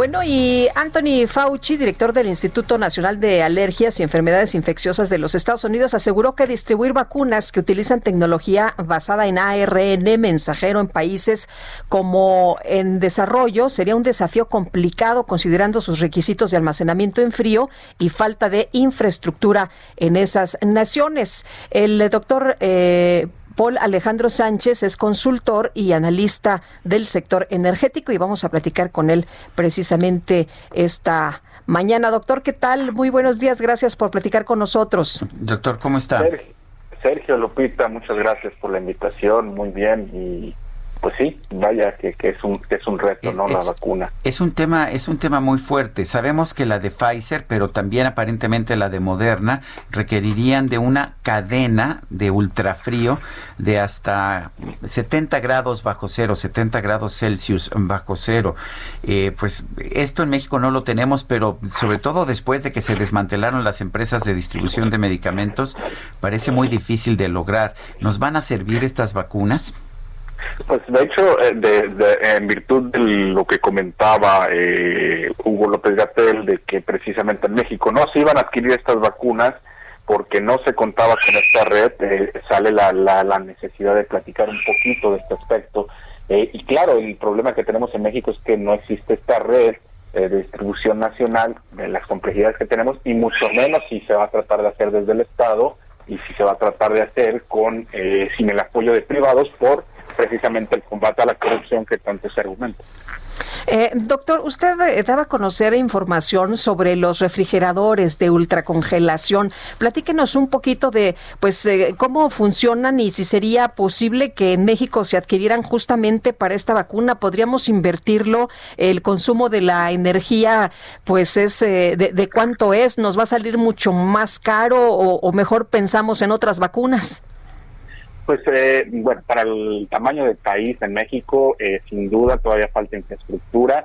Son refrigeradores pues, de un trabajo, de un trabajo de congelación o de trabajo de temperatura que llegan hasta los menos 80, menos 90 grados centígrados, pero sí existen en el país. El problema es que tendríamos que hacer una campaña, una cruzada de cooperación con instituciones privadas e incluso académicas. La UNAM, los laboratorios, eh, existe, digamos, la posibilidad de implementar o de, aprovechar lo que se tiene. El problema también es no solo los refrigeradores, toda la cadena de logística, desde aviones, desde incluso vehículos refrigerados, y se habla de algunas maletas que pueden tener o contener eh, estas vacunas. Sin embargo, el problema, pues, eh, más allá de todo, es el, el tener que implementar una estructura de logística nueva desde el Estado, sin corrupción, que permita eh, apoyarse de, estas, de, esta tecnología. Y sí, en términos de costos de energía eléctrica, quizá no es mucho para, para, un, para toda una cadena de suministro, pero vaya, que, que 14, 14 kilowatts hora, pues es unos, eh, unas 14 mil veces lo que consume una televisión, por, por poner un ejemplo. El, ¿Usted ve entonces que no, no vamos a poder tener estas vacunas de que requieren de cadenas de ultrafrío? Pues yo creo que ahí es donde va a hacer mucho sentido incluso la participación privada. Yo creo que vamos a empezar a ver eh, laboratorios privados o empresas privadas que van a tratar de traer las vacunas y venderla a quien pueda pagar o costear estas vacunas en particular. Sin embargo, yo creo que el grueso de la población que está esperando la intervención del gobierno respecto a las vacunas no van a ver esta vacuna en eh, como una solución de corto plazo o de largo plazo incluso y el gobierno seguramente esperará eh, otras vacunas que no requieran este nivel de temperatura. Pues sí, porque si no tenemos esta cadena de frío, pues resulta inviable, ¿no? No, no se podrá adquirir este tipo de vacunas y menos de manera masiva como lo estamos esperando todos.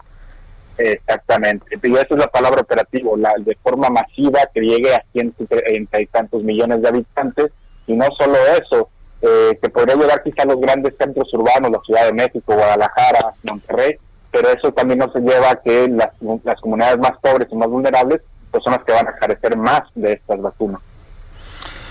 Bueno, pues, ah, oiga, es, es, muy costoso tener una cadena de distribución con ultrafrío. Eh, esto implicaría comprar, me imagino, pues camiones especiales que tengan estos refrigeradores en, en sus depósitos, pero también almacenes, ¿no? Y me imagino que almacenes para distribución, pero también tendríamos que tener esta cadena de ultrafrío en los centros finales de distribución, ya sean farmacias o centros de salud. Eh, ¿Costaría muy caro?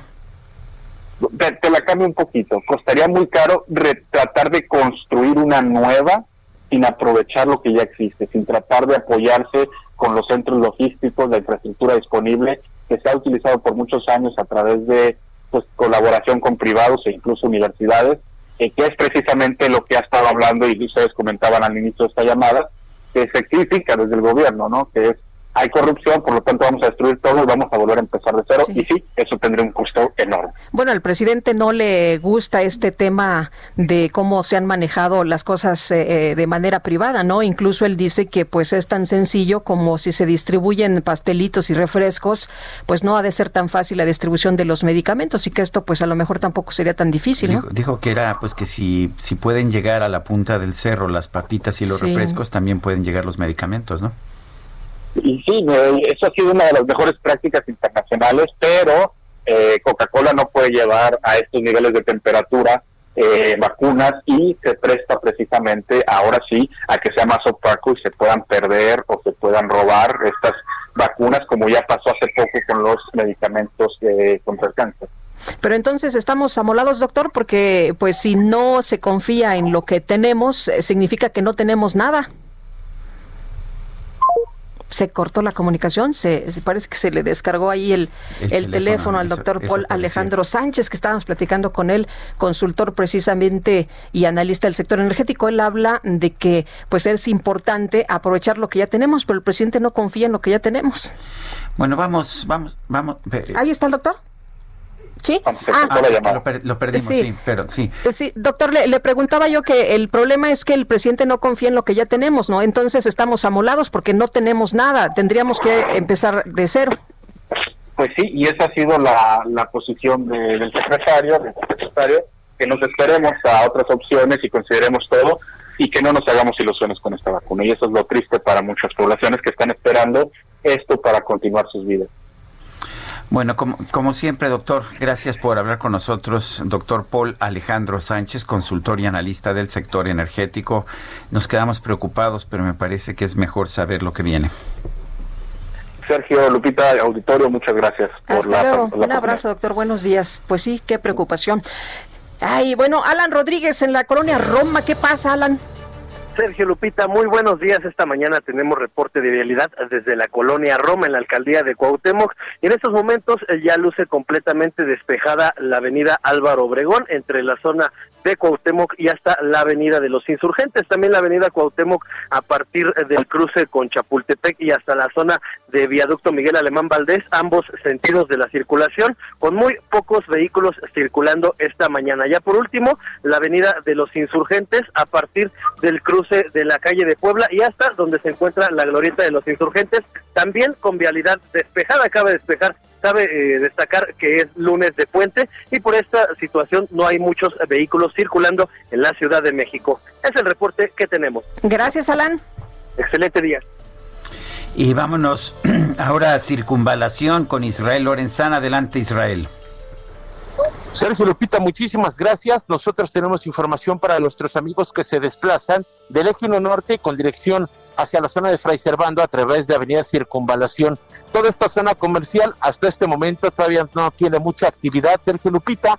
Lo que sí, bueno, pues hay una baja afluencia de vehículos, es un día de asueto, motivo por el cual, bueno, pues hay una disminución importante tanto peatonal como vehicular. Aún así, a nuestros amigos que vienen procedentes de Avenida del Trabajo, hay que recomendarles manejar con mucho cuidado. Hay algunos semáforos que no funcionan en esta zona, así que hay que manejar con mucha precaución, no exceder los límites de velocidad. Esto con dirección hacia la zona de la viga o para nuestros amigos que siguen su marcha hacia la zona de viaducto. Sergio Lupita, la información que les tengo.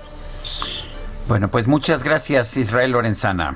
Hasta luego. Hasta luego. Y el presidente Andrés Manuel López Obrador emitirá un decreto para que las presas que inundan Tabasco sean manejadas con un enfoque en materia de protección civil. El decreto será publicado después de una segunda reunión con los gobernadores de Tabasco y Chiapas en Palacio Nacional, que se va a llevar a cabo, por cierto, mañana. Este decreto permitirá que en la temporada de lluvias estén vacíos los vasos de las presas, precisamente pues para evitar una situación como la que vimos, inundaciones en la planicie tabasqueña, además de que se comprarán dragas para desasolvar los ríos que no permiten el paso del agua. En la mañanera explicó que en el caso de la actual inundación se optó por inconvenientes, por lo que se cerró la compuerta que lleva el agua a Villahermosa y esta se siguió hasta la planicie, especialmente a Centla, donde se afectó a comunidades indígenas. Agregó que él mismo supervisó que se desfogaran 2.100 metros cúbicos y no 2.500 como originalmente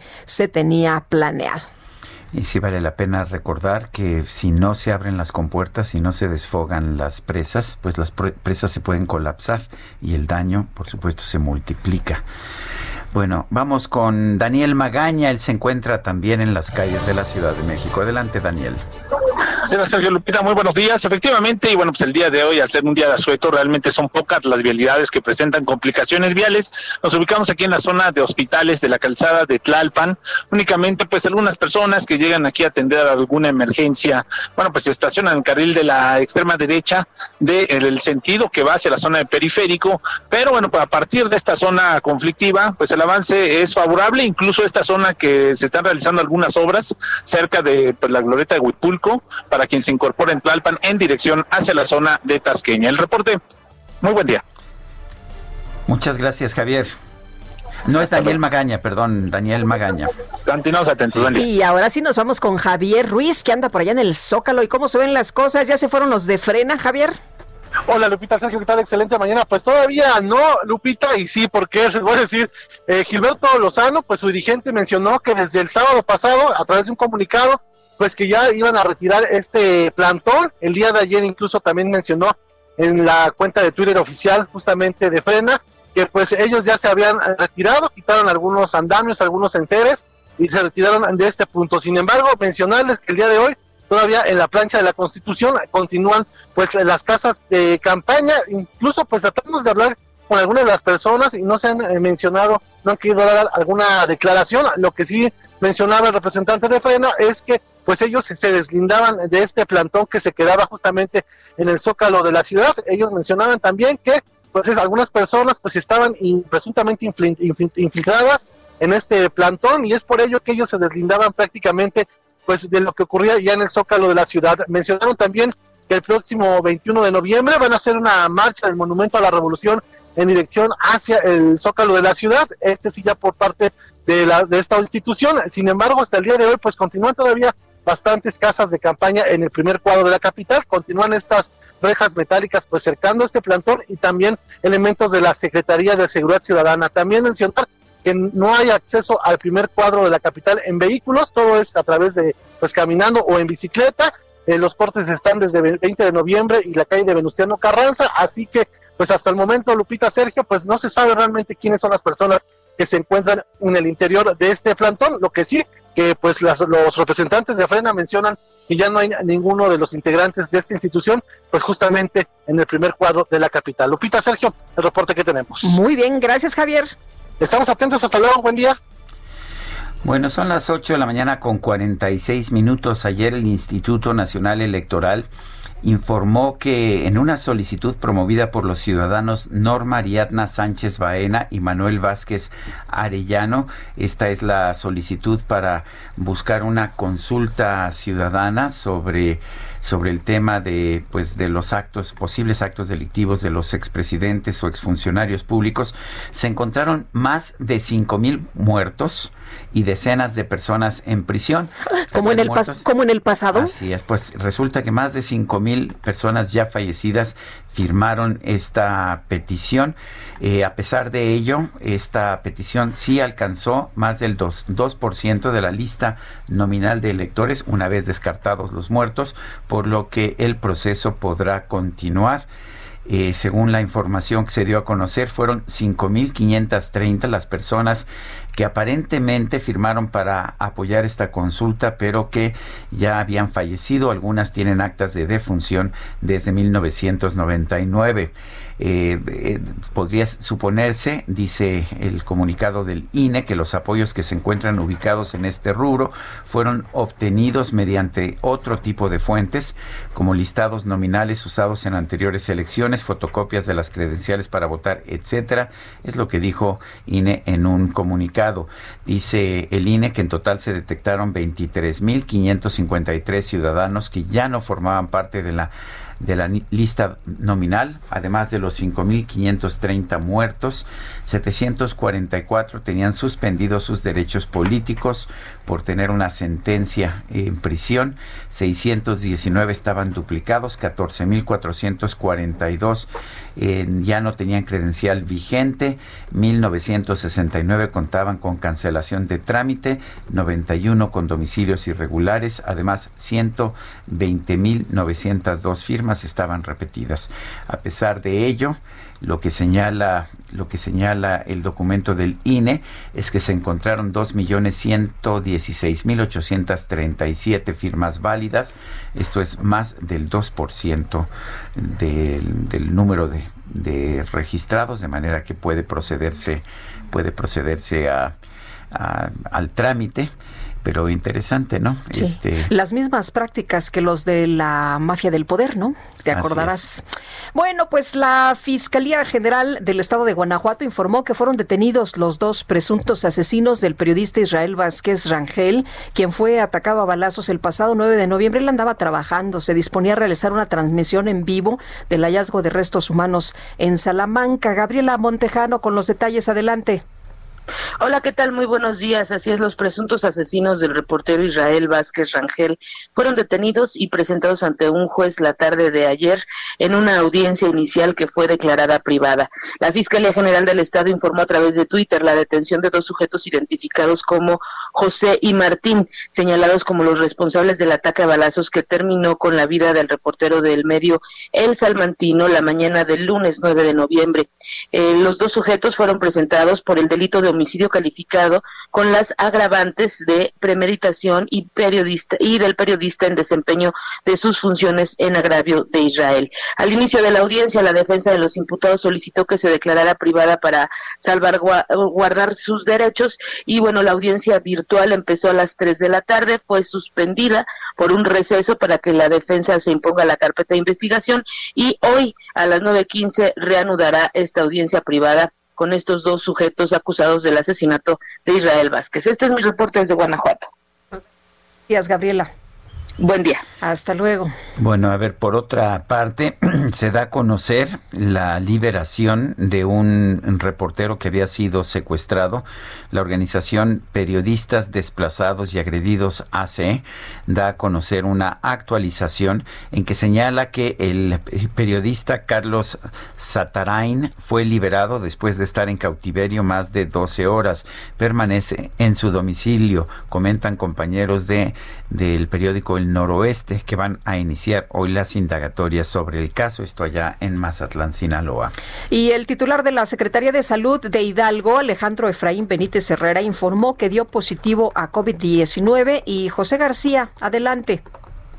Buenos días, Lupita. Buenos días, eh, Sergio. Un saludo también al auditorio que nos escucha. Pues informarles que efectivamente el secretario de Salud del Estado de Hidalgo, Alejandro Efraín Benítez Herrera, dio positivo a COVID-19 y le informó ayer por la tarde en sus redes sociales, luego de presentar algunos problemas relacionados con robifaringitis y por ello eh, permanecerá recluido en su vivienda durante los siguientes días.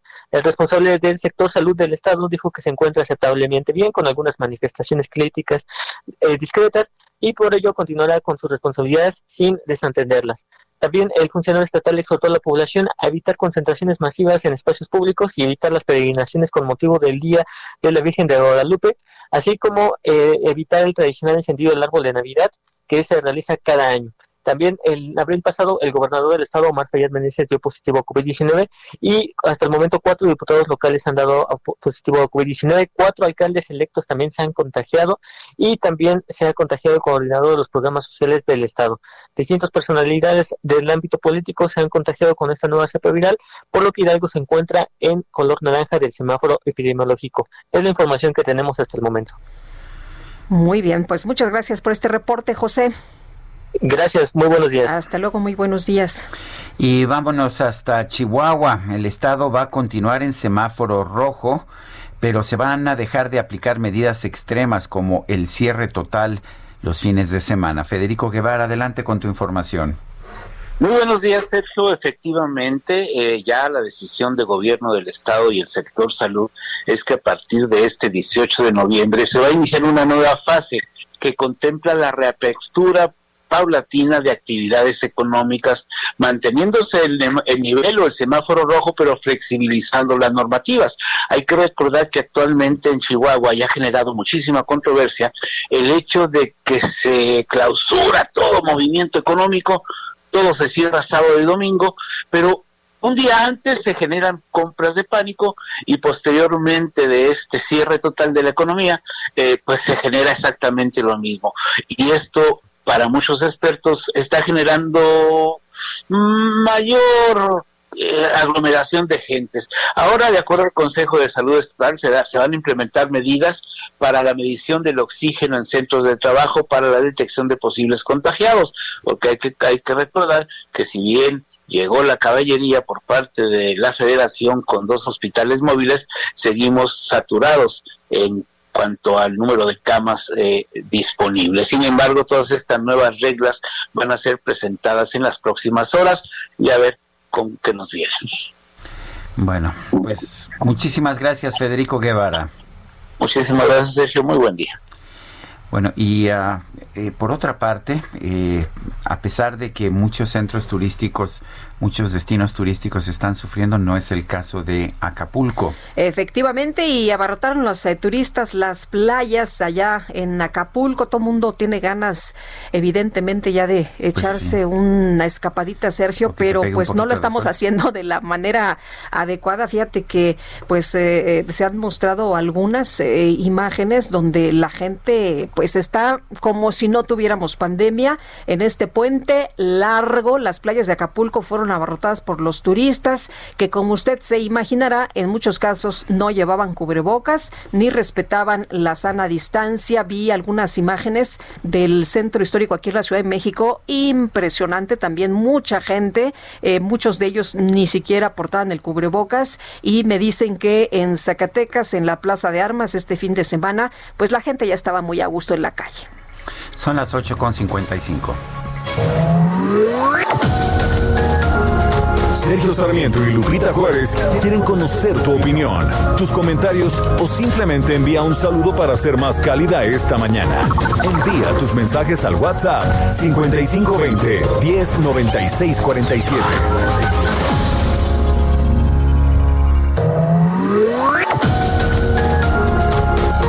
Continuamos con Sergio Sarmiento y Lupita Juárez por El Heraldo Radio.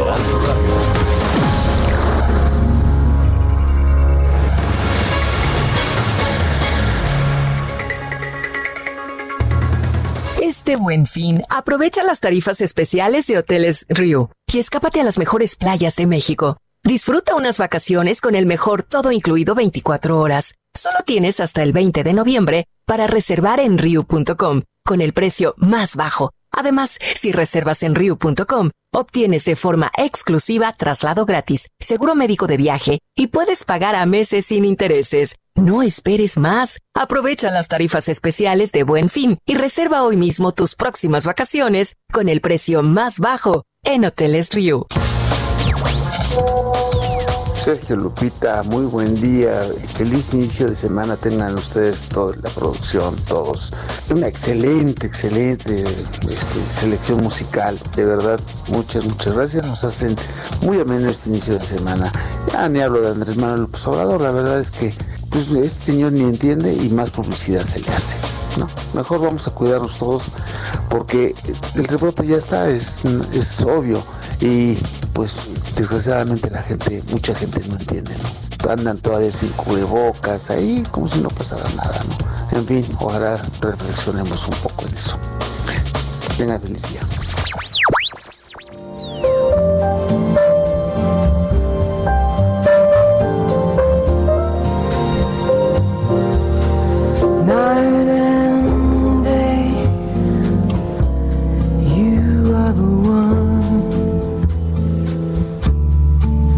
Only you beneath the moon and under the sun. Whether near to me, far. Del legendario Cole Porter, esta que es una de mis favoritas, que se llama Night and Day, Noche y Día. Estamos escuchando a Diana Kroll, hoy que cumple 56 años. Day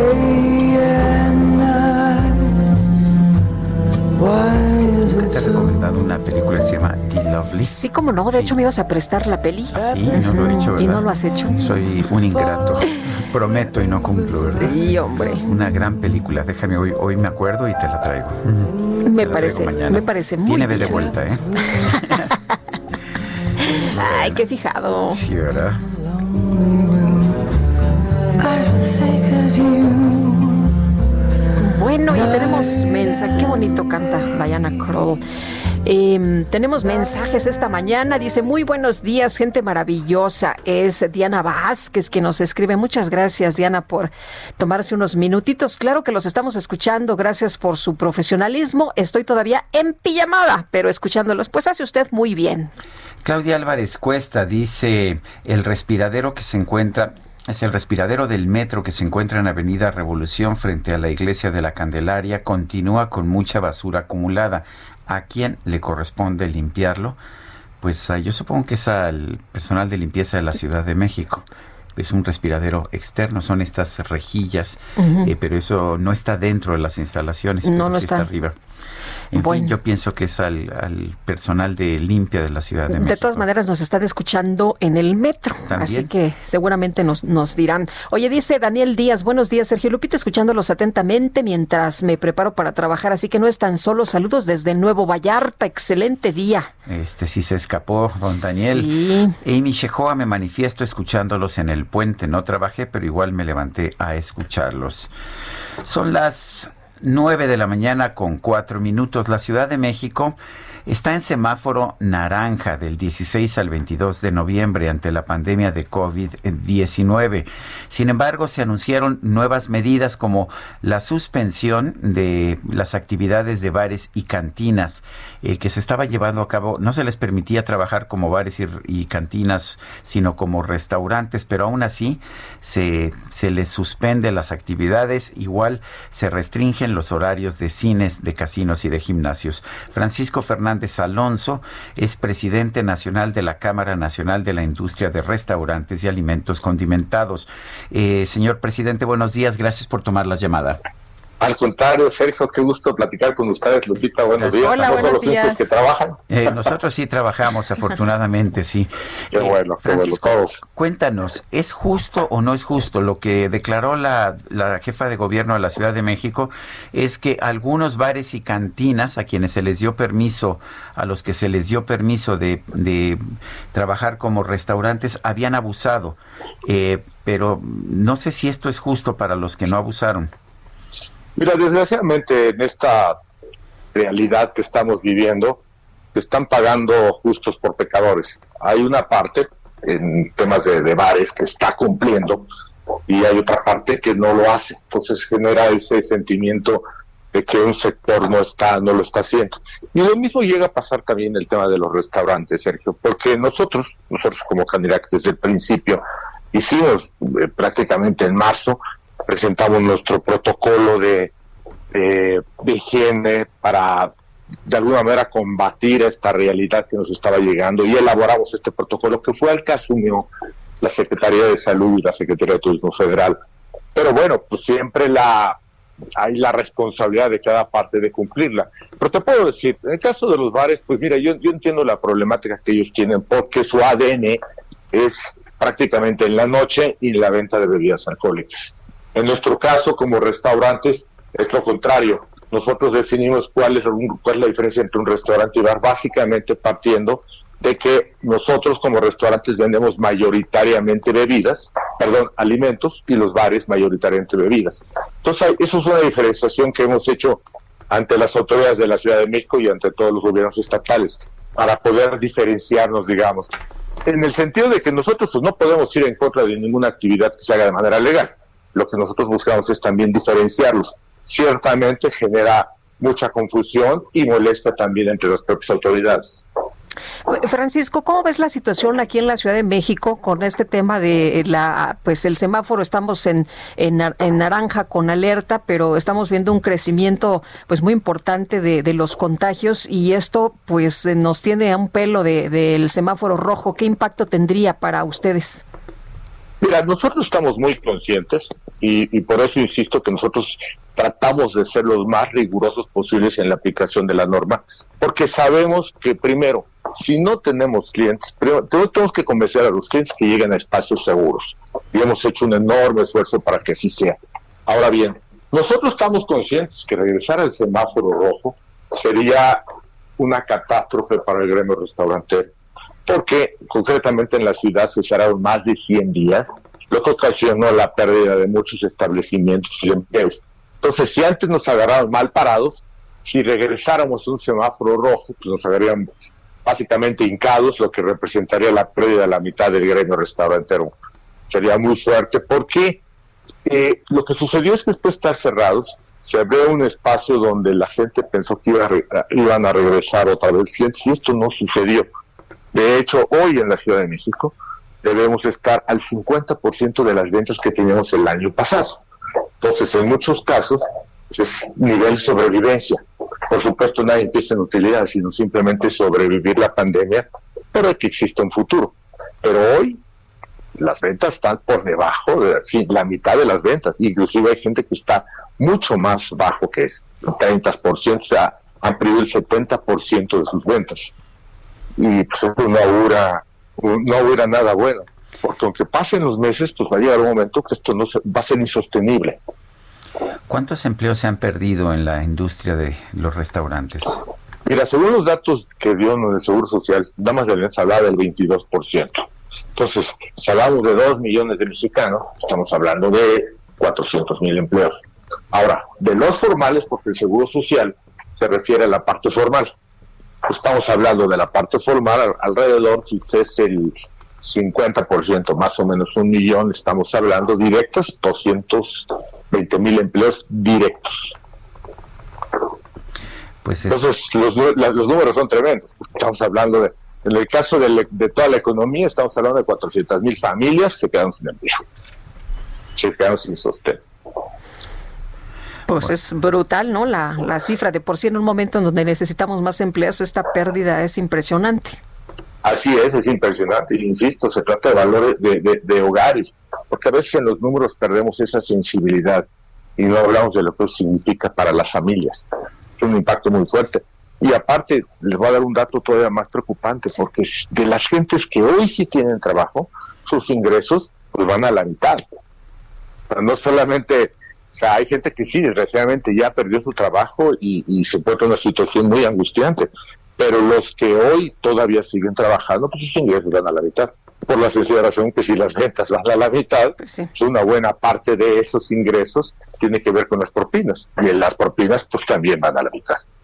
Entonces, eh, el impacto a todas luces es, es desastroso, es un panorama muy negro, muy triste. Bueno, pues yo quiero, yo quiero agradecerte, Francisco Fernández Alonso, presidente nacional de la Cámara Nacional de la Industria de Restaurantes y Alimentos Condimentados, la CANIRAC. Gracias por tomar nuestra llamada, como siempre. Al contrario, estoy siempre a sus órdenes cuando guste. Gusto saludar, Lupita. Igualmente, muchas gracias. Hasta luego, Francisco. Un abrazo. Y del 17 al 20 de noviembre, el Instituto Nacional de Transparencia, Acceso a la Información y Protección de Datos Personales, INAI, va a celebrar la Semana Nacional de Transparencia 2020 con el tema salud pública y transparencia, importancia de la información pública para afrontar crisis sanitarias. Y Josefina Román, comisionada del Instituto, muchas gracias. Del INAI, muchas gracias por platicar con nosotros esta mañana. Muy buenos días. Buenos días, gracias Lupita. Eh, Josefina, ¿cómo, ¿cómo se va a celebrar esta Semana Nacional de Transparencia? ¿Qué vamos a ver? ¿Qué, va, qué van a hacer? Y particularmente en estos tiempos de, pues de aislamiento y sana distancia. Este, eh, solamente el día de mañana, martes, a las nueve y media de la mañana, la inauguración será semipresencial. En general, todos los días, de miércoles a viernes y el resto será todo de manera virtual. Entonces es muy importante porque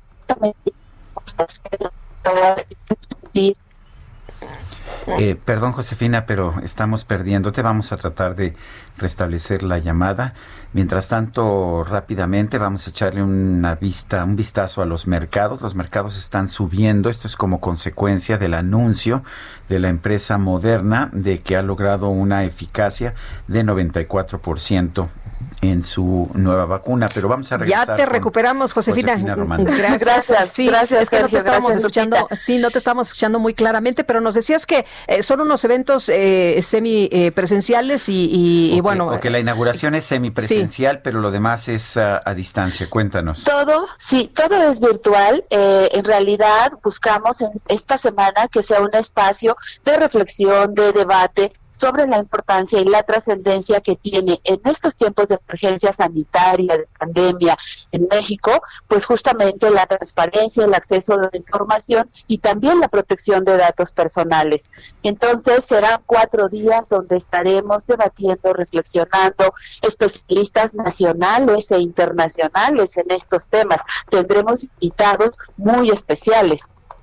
Eh, eh, Josefina, cuéntanos de los invitados, pero también por qué es tan importante en una situación como la que estamos viviendo de, de salud pública, de pandemia, el acceso a la información. Lo que buscamos posicionar es justamente que en tiempos de afrontar una crisis sanitaria como la que hoy estamos viviendo, la transparencia y el acceso a la información puede salvar vidas. Hemos hecho micrositios en donde damos a toda la población información de cómo se ha llevado a cabo esta administración de la crisis sanitaria. Eh, las personas pueden acceder al micrositio para ver información de hospitales, de médicos, de gastos. Entonces, buscamos justamente posicionar en la ciudadanía que la transparencia es útil no solo para cambiar nuestras vidas, sino para salvar nuestras vidas. Y bueno, les decía, de invitados especiales tendremos a la Organización Panamericana de la Salud, también a la Oficina de la UNESCO en México, eh, tendremos a la OCDE en México, este, un representante de la Oficina del Alto Comisionado de las Naciones Unidas para los Derechos Humanos. Entonces, bueno, creo que esta, eh, eh, este espacio de reflexión, de debate, de concientización va a ser muy útil, sobre todo también para el regreso a la nueva normalidad. Uno de los temas también será protección de datos personales y las nuevas tecnologías de la información en este regreso a la nueva normalidad. Entonces, bueno, son derechos humanos que salvan vidas. Bueno, pues Josefina Román, comisionada del INAI, gracias por hablar con nosotros esta mañana. Mil gracias, Sergio. Gracias. Buen día. Bueno, y son las 9 de la mañana con 14 minutos.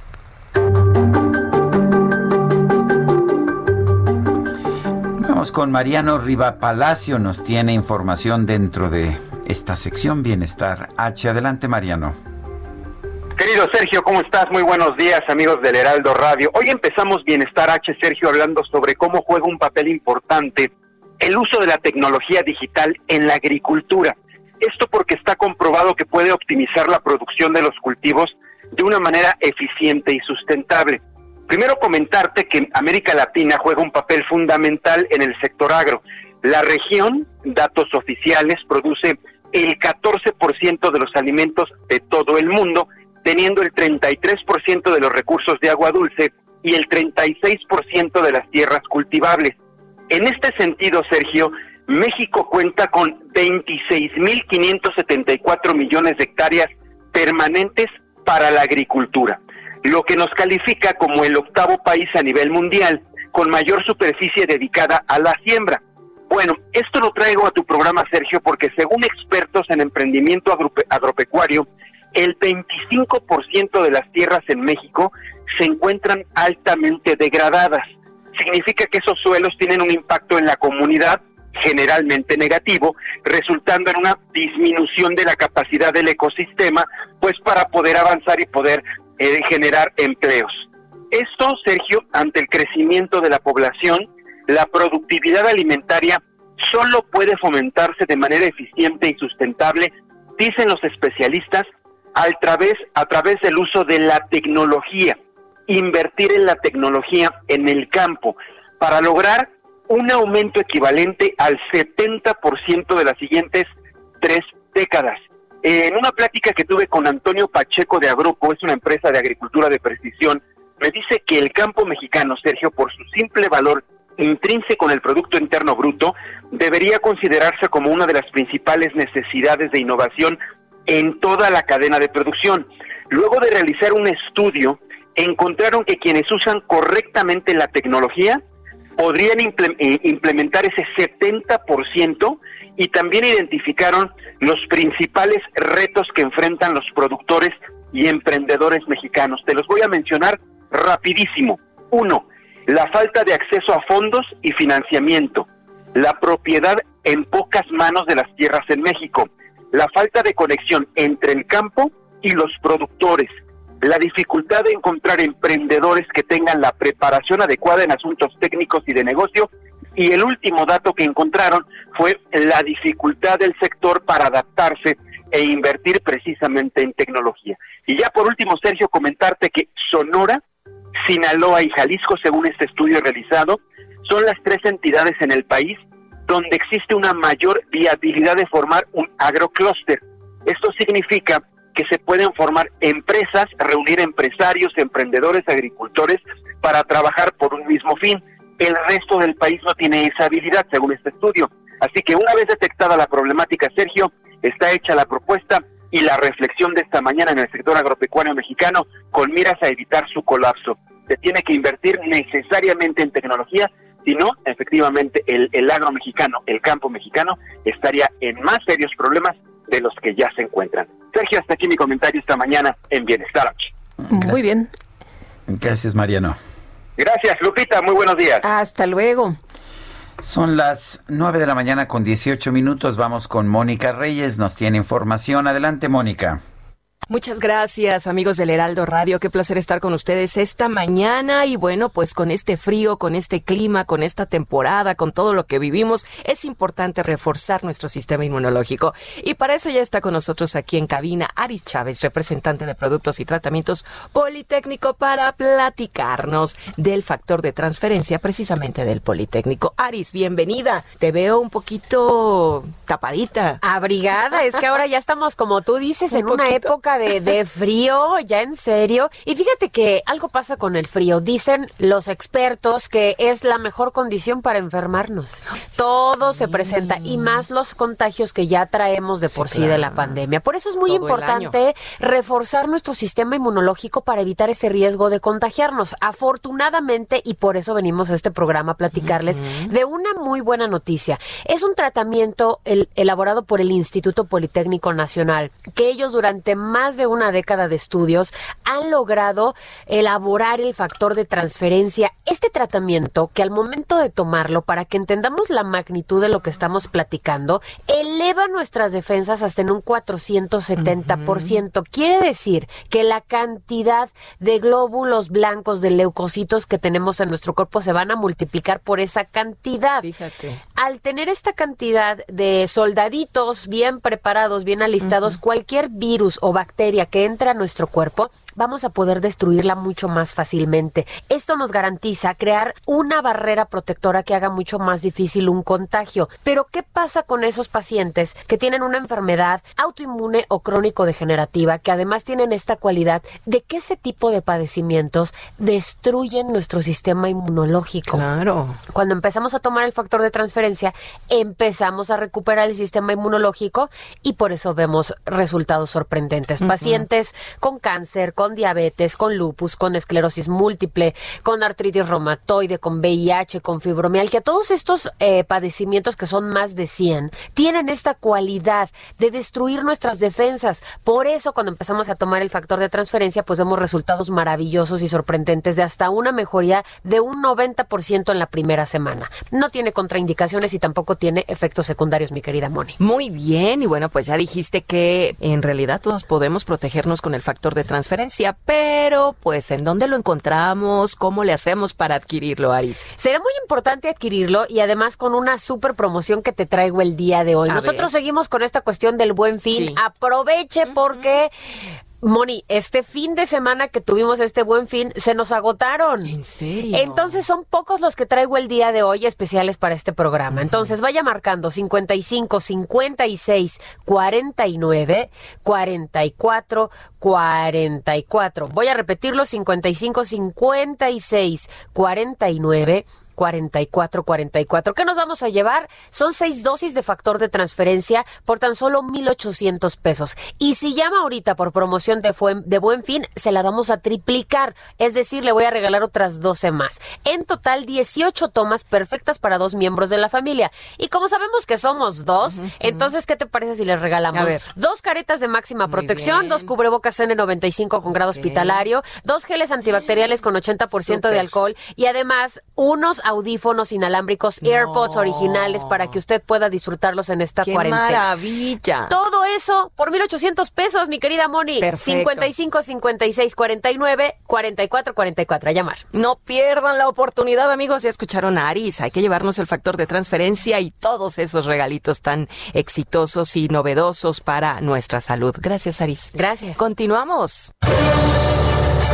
Y continuamos con información de Israel Lorenzana, que andas por allá en Reforma. Cuéntanos, Israel, buenos días. Lupita, muchísimas gracias. Efectivamente, hemos hecho un recorrido a través del Paseo de la Reforma. Ya dábamos a conocer que hay poca afluencia vehicular, pues es un día de asueto para muchas personas y se ve reflejado esto en la vialidad. Hemos recorrido desde la zona del eje 2 norte, Peralvillo, y con dirección hasta la avenida de los Insurgentes. La circulación, ya te decía, en términos generales aceptable. Ligeros asentamientos en este punto por evento cambio de luces en los semáforos, pero nada para pensar en alternativas, ya que superándolo, la circulación mejora para nuestros amigos que van con dirección hacia la zona de la Estela de Luz, el circuito interior o más adelante hacia el Auditorio Nacional y el periférico. Hay que manejar con mucho cuidado. Sergio Lupita, la información que les tengo. Israel, muchas gracias. Hasta luego. Y vamos al eje central. Ahí se encuentra Alan Rodríguez. Adelante, Alan. Lupita Sergio, muy buenos días. Nuevamente en estos momentos la vialidad del eje central Lázaro Cárdenas entre la zona de Fray Servando y hasta el eje 1 norte es completamente despejada. Le recomendamos manejar con mucha precaución a su paso por la avenida Juárez en la zona del Palacio de Bellas Artes y es que esta mañana ya tenemos el cruce de algunos peatones. Por otra parte, donde sí tenemos un poco de ligera carga es en la avenida Fray Servando desde la zona del eje central hasta Congreso de la Unión. Es solamente cuestión de esperar el cambio de luces del semáforo para que la, la vialidad continúe con su avance. Es el reporte que tenemos. Gracias, Alan Rodríguez. Son las 9 de la mañana con 24 minutos. Guadalupe Juárez y Sergio Sarmiento estamos en el Heraldo Radio. Quédese con nosotros porque en unos momentos más llega la microdeportiva.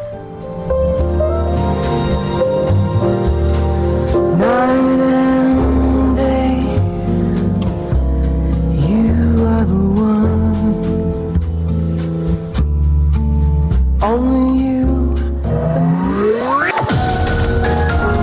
Sergio Sarmiento y Lupita Juárez quieren conocer tu opinión, tus comentarios o simplemente envía un saludo para ser más cálida esta mañana. Envía tus mensajes al WhatsApp 5520 109647.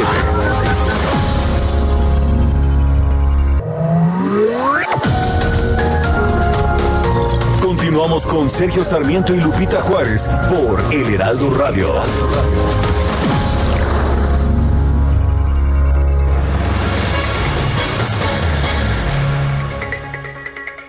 Este noviembre estrena con Jack y aprovecha las promociones que los amigos de Jack tienen para ti. En modelos como 6.2, 6.3 y 6.4 con el 0% de comisión por apertura, tasa de 9.9% y seguro gratis. Jack es una marca con más de 50 años en el mercado automotriz, cuatro en México y orgullosamente hechos en nuestro país desde su planta en Hidalgo. Cuentan con una extensa gama de vehículos como autos, subs, pickups, vehículos comerciales y vehículos 100% eléctricos, que por cierto, la gama se llama Jack Pure Electric y ya son los eléctricos más vendidos en México. Ingresa a www.jac.mx y conoce todos los modelos que tienen para ti. También dentro de la página podrás agendar una prueba de manejo, cotizar tu próximo Jack, apartarlo y si lo deseas, comprarlo sin necesidad de salir de casa. Contáctalos en redes sociales, los puedes encontrar como Jack México o en su página www.jac.mx. Jack Start Now.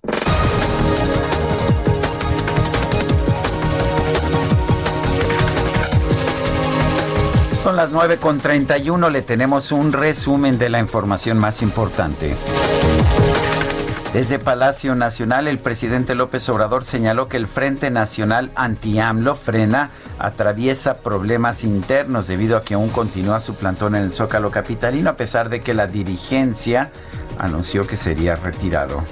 En el caso de Frena, pues echaron a andar el movimiento y ahora creo que tienen problemas porque dieron a conocer de que ya se iban y no se han ido porque tienen diferencias. Además faltó el refuerzo, no llegó Junco ni Ilia Ortiz, Juan Francisco y los intelectuales orgánicos y Claudio X González a reforzar. Lo que sí les puedo decir es que se les garantizó la libre manifestación de sus ideas y si deciden quedarse va a ser lo mismo.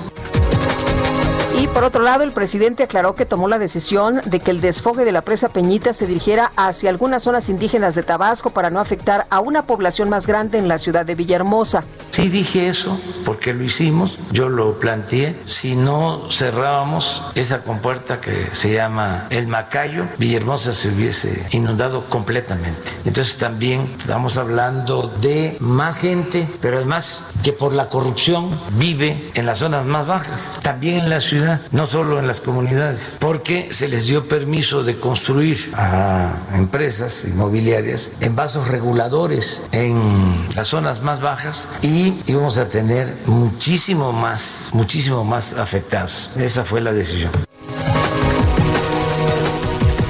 Bueno, eh, en otros temas, el Centro Nacional de Huracanes de los Estados Unidos informó que el huracán Iota se intensificó a categoría 5 en su avance por el Caribe.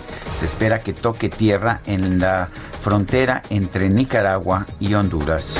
A través de Twitter, el presidente de los Estados Unidos, Donald Trump, insistió en que el estado de Georgia se lleve a cabo un recuento de votos, eh, se lleva a cabo un recuento de votos falsos, por lo que no significa nada. Sabes, mi amor, pórtate bien, debes Caray, estamos en noviembre. Pues sí, pero pues hay inquietud ¿eh? con esto de la pandemia.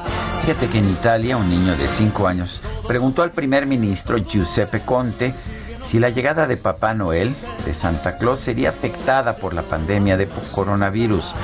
El mandatario emitió un comunicado para pedir a, emitió un comunicado para pedir a todos los niños de Italia que estén tranquilos, ya que Papá Noel sí podrá visitar sus hogares este año debido a que él mismo le confirmó que siempre utiliza mascarilla y cuenta con un permiso de desplazamiento internacional. Además, el primer ministro Conte recomendó que además galletas, además de galletas y leche este año, le dejen un poco de gel desinfectante.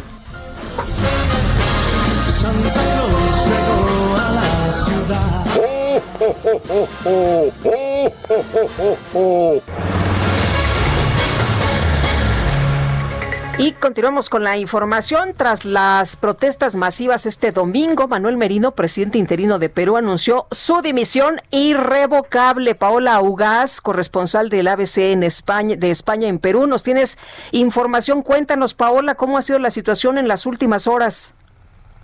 Bueno, eh, cada cosa es mágico y cada cosa cambia por hora, ¿no? Se cumple hoy día una semana de la destitución de Martín Vizcarra en el Congreso y la coalición que lo destruyó no lo hacía por un tema de lucha contra la anticorrupción, sino para defender intereses económicos y sus intereses judiciales, porque tanto Keiko Fujimori, eh, eh, Keiko Fujimori tiene problemas legales, pero Antauro Humala, uno de los líderes de, de la votación contra Vizcarra, está en la cárcel por liderar una zona donde murieron cuatro policías. Eh, José Luna está detenido también y tiene una bancada en el Congreso que va a Vizcarra. Y César Acuña, otro de los líderes, tiene muchos intereses comerciales por sus universidades. La población identificó que lo que había detrás era eso y desde ese día empezó a marchar.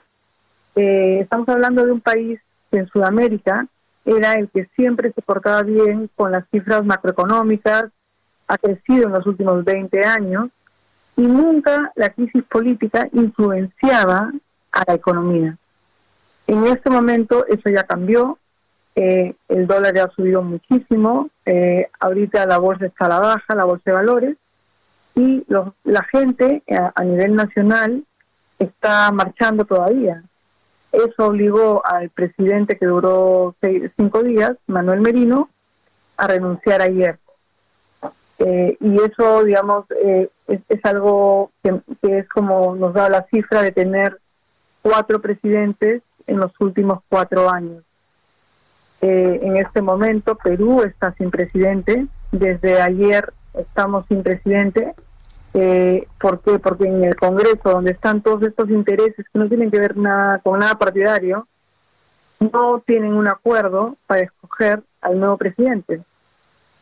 Eh, se supone que por tradición legislativa tendría que ser el nuevo presidente del digamos de la de los que no vacaron de los que no votaron por vacar a, a Vizcarro pero del otro lado que tienen más votos y están más enojados por haberle sacado a su presidente no quieren apoyar esa propuesta entonces eh, estamos en vilo políticamente esperamos que hoy día se resuelva y se, sepamos qué, qué, presidente, qué cuarto presidente tendrá los peruanos, pero, pero todo es incierto, ¿no?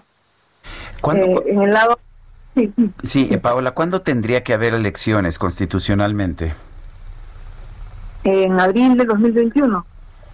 Uh -huh. Por eso, no sé, no, no, no, hay lógica, no había lógica en destituir a Vizcarra cinco meses antes, salvo que te quieras quedar un tiempo más arreglar los problemas de estos de esta gente de esta coalición que se unió para defender sus intereses y luego de eso ya bueno convocamos elecciones es un zarpazo autoritario de parte del Congreso y que cierra un ciclo democrático en Perú de 20 años un país muy inestable con muchas una historia larga de, de, de dictaduras no eh, en el lado refrescante de esta historia es que ha salido un grupo de la generación del Bicentenario, protestantes de menos de 35 años que van a las marchas con sus mascotas, perros, y que han hecho las convocatorias a través de TikTok, Instagram y Twitter. Y, y de verdad, eh, el, lema eh, de ellos es, se metieron con la generación equivocada. Y eso aprendido Desgraciadamente, las marchas han sido muy eh, duramente reprimidas. Y hubieron dos, hay dos víctimas eh, por eh, disparos de la policía de la marcha del sábado, del sábado 14 de noviembre en Lima. Eh, Inti Sotelo, de 22 años, y Brian Pintado, de 24 años, estudiantes. Eh, eso fue, yo creo, un, bueno, ese fue el motivo que hizo que Manuel Merino renuncie a la presidencia al día siguiente. Bueno, pues gracias Paola Ugaz, corresponsal del ABC de España en Perú. Gracias por esta información. Hasta luego, muchísimas gracias. Buenos días. Son las 9 con 40. No voy a contar nada porque estoy desvelado y no voy a trabajar. La micro deportiva. No voy a trabajar, no voy a trabajar, no voy a trabajar, no voy a trabajar.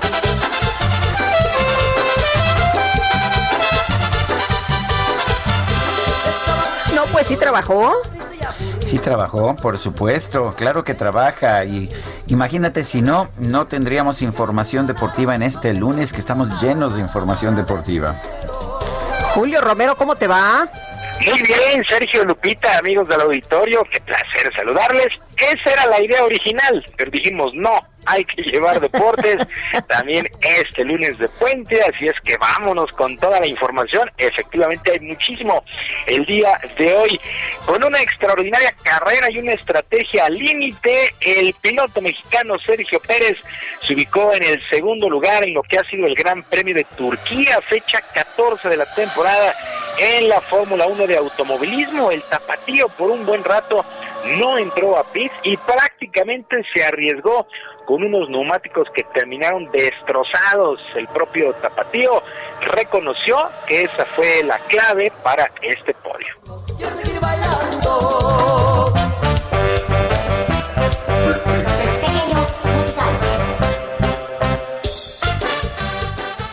Yeah, well, I think, um, especially when everyone was stopping, would have made sense. Uh, early on, I got the feedback that he grained straight away. The, my teammate grained the tires straight away, so um, the team decided to keep me out a bit longer. And then we, as, uh, as the race panned out, we basically carry on with, with that set till the end. Bueno, creo que en todo momento, especialmente cuando todo el mundo se estaba deteniendo, habría tenido sentido. Desde el principio recibí la indicación de que paráramos por lo deteriorado de los neumáticos, pero el equipo también decidió mantenerme en la pista un poco más de tiempo mientras la carrera seguía. Básicamente seguimos con la idea, un gran, gran segundo lugar de Checo Pérez que hizo un carrerón. La, eh, esta carrera fue ganada por el británico Lewis Hamilton de Mercedes, que por cierto ha logrado ya su séptimo título en la máxima categoría y en tercer lugar finalizó el alemán Sebastian Vettel. Pues así las cosas con el mundo de la Fórmula 1. Y la selección mexicana de fútbol tuvo trabajo regenerativo después del triunfo 3 a 2 sobre Corea y prueba al duelo contra Japón de este martes, que será por ahí de las 2 de la tarde. La escuadra que dirige el timonel Gerardo Martino entrenó ya sin Andrés Guardado, que regresó a España, y Héctor Herrera y Jonathan Dos Santos son dudas para este duelo, ya que tienen algunas molestias físicas. Mientras que en la Liga de las Naciones, allá en Europa, este fin de semana España complicó su pase a la siguiente ronda después de empatar a uno con Suiza, juego donde por cierto Sergio Ramos falló dos penaltis. En otros resultados que llamaron la atención, eh, el equipo de Bélgica venció 2 por 0 a Inglaterra, Italia se impuso 2 por 0 a Polonia, Países Bajos le pegó 3 por 1 a Bosnia-Herzegovina, Francia se impuso 1 por 0 a Portugal. En la Liga A, digamos que es la competitiva, los líderes, los líderes son Italia, Bélgica, Francia y Alemania. Así las cosas con la Liga de las Naciones allá en Europa. Y los acereros de Pittsburgh mantuvieron el invicto dentro de la semana 10 en el fútbol americano de la NFL al imponerse sin mayores problemas 36 a 10 a los bengalíes de Cincinnati, duelo donde el mariscal de campo Ben Roethlisberger sí tuvo actividad después de que no entrenara en la semana por posible contagio de coronavirus, pues el angelito Roethlisberger Big Ben lanzó 333 yardas con cuatro pases de anotación. En otros resultados que han destacado este fin de semana, San Francisco perdió 27 a 3 ante los Santos de Nueva Orleans, los Raiders en Las Vegas 37 a 12 sobre los Broncos de Denver, los Delfines de Miami sorprendieron 29 a 21 a los Cargadores, mientras que los empacadores de Green Bay en un juego que terminó muy emocionante, Green Bay venció 24-20 a los Jaguares de Jacksonville. El lunes por la noche, el clásico lunes por la noche, se espera un muy buen duelo. Los vikingos de Minnesota estarán enfrentando a los Osos de Chicago el lunes por la noche. Líderes de división hasta el momento ya después de 10 semanas en la conferencia americana los Bills de Buffalo, los Potros de Indianapolis, los Acereros de Pittsburgh y los Jefes de Kansas City en la conferencia nacional, los Cardenales de Arizona, las Águilas de Filadelfia, los Santos de Nueva Orleans y los propios empacadores de Green Bay. Así las cosas con el mundo del fútbol americano. Ya entramos a la recta final de la campaña. Y también se puso en marcha eh, las finales eh, de la ATP, el torneo de maestros en la O2 Arena de Londres. Y el español Rafael Nadal debutó con triunfo de 6-3 y 6-4 sobre el ruso Andrei Rublev, mientras que el, eh, austriaco Dominic Thiem venció 7-6, 4-6 y 6-3 a Stefano Tsitsipas. El día de hoy ya hay un resultado final. el argentino Diego Schwartzman cayó 6-3 y 6-2 ante el serbio Novak Djokovic para más tarde, por ahí de las 2, el ruso Daniel Medvedev estará enfrentando al alemán Alexander Zverev, las ocho mejores raquetas del mundo en la O2 Arena allá en Londres.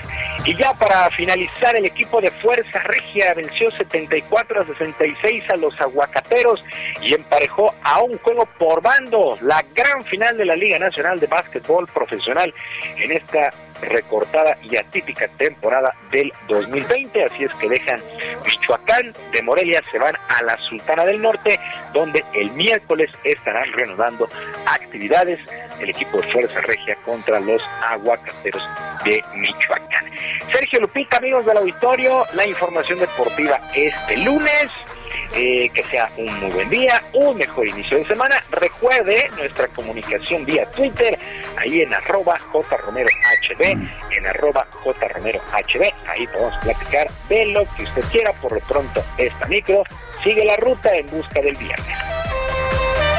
Julio Romero, muchísimas gracias y fuerte abrazo. Un abrazo, que tengan buen día. Igualmente, muy buenos días. Sigue la ruta en busca del viernes. Apenas es lunes, muchachos. pero este, pero va a llegar, ¿eh? Pero la buena noticia es que el próximo sábado se va a estrenar vía streaming una obra que se llama Amor, Dolor y lo que traía puesto, ¿eh? Ya desde ahí ya me gustó. Bueno, yo no sé si traía puesto algo, pero bueno. Susana Zabaleta, ¿cómo te va? Qué gusto saludarte esta mañana. Muy buenos días. Muy buenos días, Sergio Lupita. muy buenos días. Pues muy haciendo lo que se puede desde donde se puede, Sergio. eso me parece, eso me parece maravilloso. Te puedo asegurar que nosotros tratamos lo mismo y, y aquí estamos al aire, por supuesto. Pero lo genial es no parar, ¿no? Pues yo creo que no. Bueno, yo no puedo. Yo no, yo, tengo las venas, pero sí, o sea, te, he visto y, y no paras tampoco. Pero a ver, amor, dolor y lo que traía puesto. Además parece que el elenco es espectacular. Cuéntanos. Pues Amor, Dolor y lo que traía puesto es una obra que hicimos hace seis años. Eh, a lo mejor un poco más, no más. Silvia Pinal, Diana Bracho, eh, Gabriela de la Garza, Mariana Treviño y tu servidora. Y habla de, de ¿Qué, es lo que pasa con las prendas cuando te sucede algo, ¿no? Tu vida en paralela a las prendas que, que usas.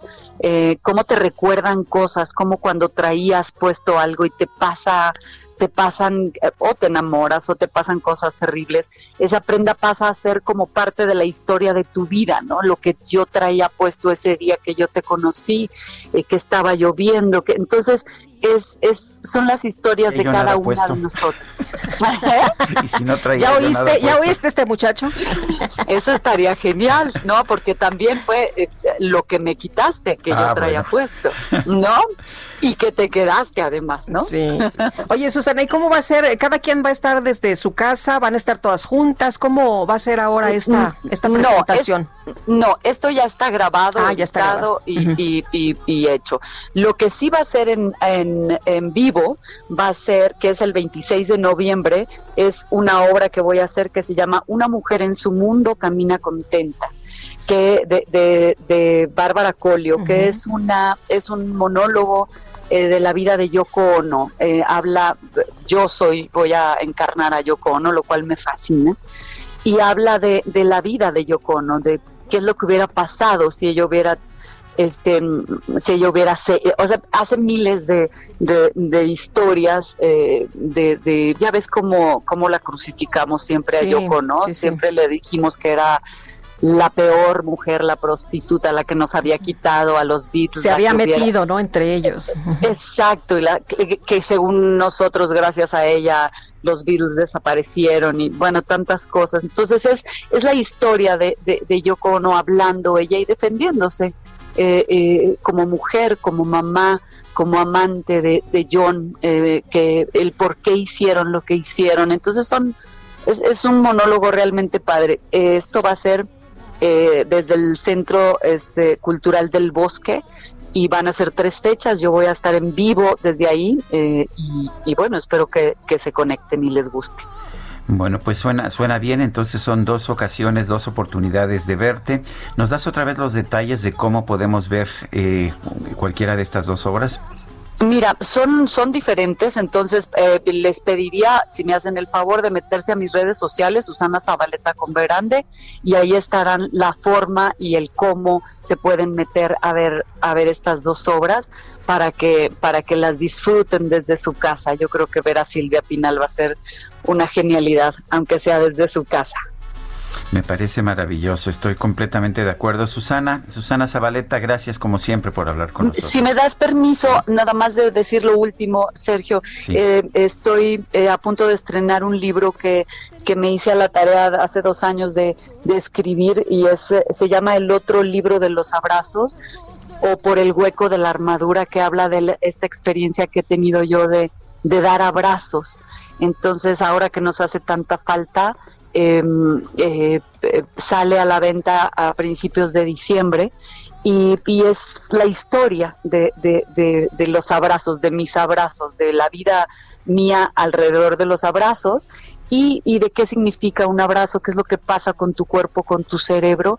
Eh, participan eh, personas que yo quiero mucho, este, como Juan Villoro, este, Javier Solórzano, Adela Micha, Rubén Albarrán, eh, diciendo que son los abrazos para ellos y, diferentes eh, fotógrafos como Pedro Mayer, Francisco Mata, que me regalan sus, bueno, no me las regalan, pero me las permiten, eh, sus fotografías acerca de los abrazos en México, cómo abrazamos en México. Bueno, pues este, te, te, lo agradecemos y no paras, ya me di cuenta de que no paras. Qué bueno. Bueno, Susana, gracias, un fuerte abrazo y siempre es un gusto platicar contigo. Para mí es un honor platicar con ustedes dos. Yo te leo todos los días. Gracias, gracias Susana. Ahí vamos dando lata, pero ¿qué le vamos a Yo lo sé. Que bendita sea tu lata. Gracias, fuerte abrazo. Abrazos, hablando de los abrazos. Bueno, sí, hablando de los abrazos. Sí. Muchos abrazos. Son las nueve de la mañana con 52 minutos y antes de los abrazos vamos a un resumen de la información más importante. Esta mañana el presidente López Obrador anunció que el operativo de la Guardia Nacional para evitar la toma de casetas de peaje no va a ser temporal. Dice que con esas acciones se roba dinero del pueblo. El presidente también informó que va a firmar un decreto para que el manejo de las presas del país quede subordinado a la protección de la población. Fiscalía de Perú informó que ya investiga la muerte de varios manifestantes durante las protestas contra el nombramiento de Manuel Merino como presidente interino del país. El gobierno de Bolivia informó que el próximo 23 de noviembre, cinco expertos de la Comisión Interamericana de Derechos Humanos llegarán a Lima para investigar los actos violentos durante las protestas del 2019, las cuales dejaron por lo menos una treintena de personas muertas.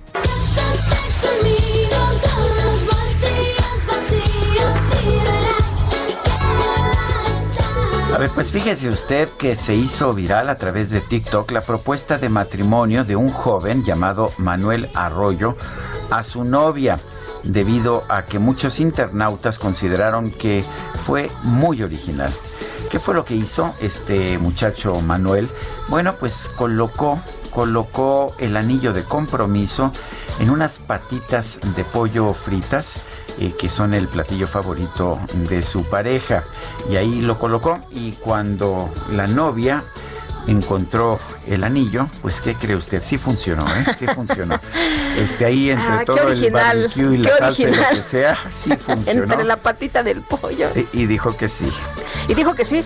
Oye, pues es que el amor, ¿no? Hace que algunos se hinquen y den el anillo y toda la cosa. Bueno, ya se nos acabó el tiempo, Guadalupe. Vámonos entonces, coma frutas y verduras. Nos escuchamos mañana, gracias de todo corazón. Now you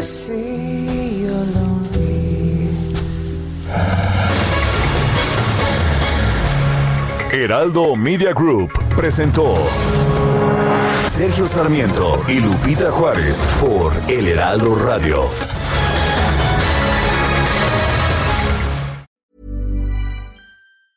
Even when we're on a budget, we still deserve nice things. Quince is a place to scoop up stunning high-end goods for 50 to 80% less than similar brands. They have buttery soft cashmere sweaters starting at $50, luxurious Italian leather bags, and so much more. Plus, Quince only works with factories that use safe, ethical, and responsible manufacturing. Get the high-end goods you'll love without the high price tag with Quince. Go to quince.com slash style for free shipping and 365-day returns.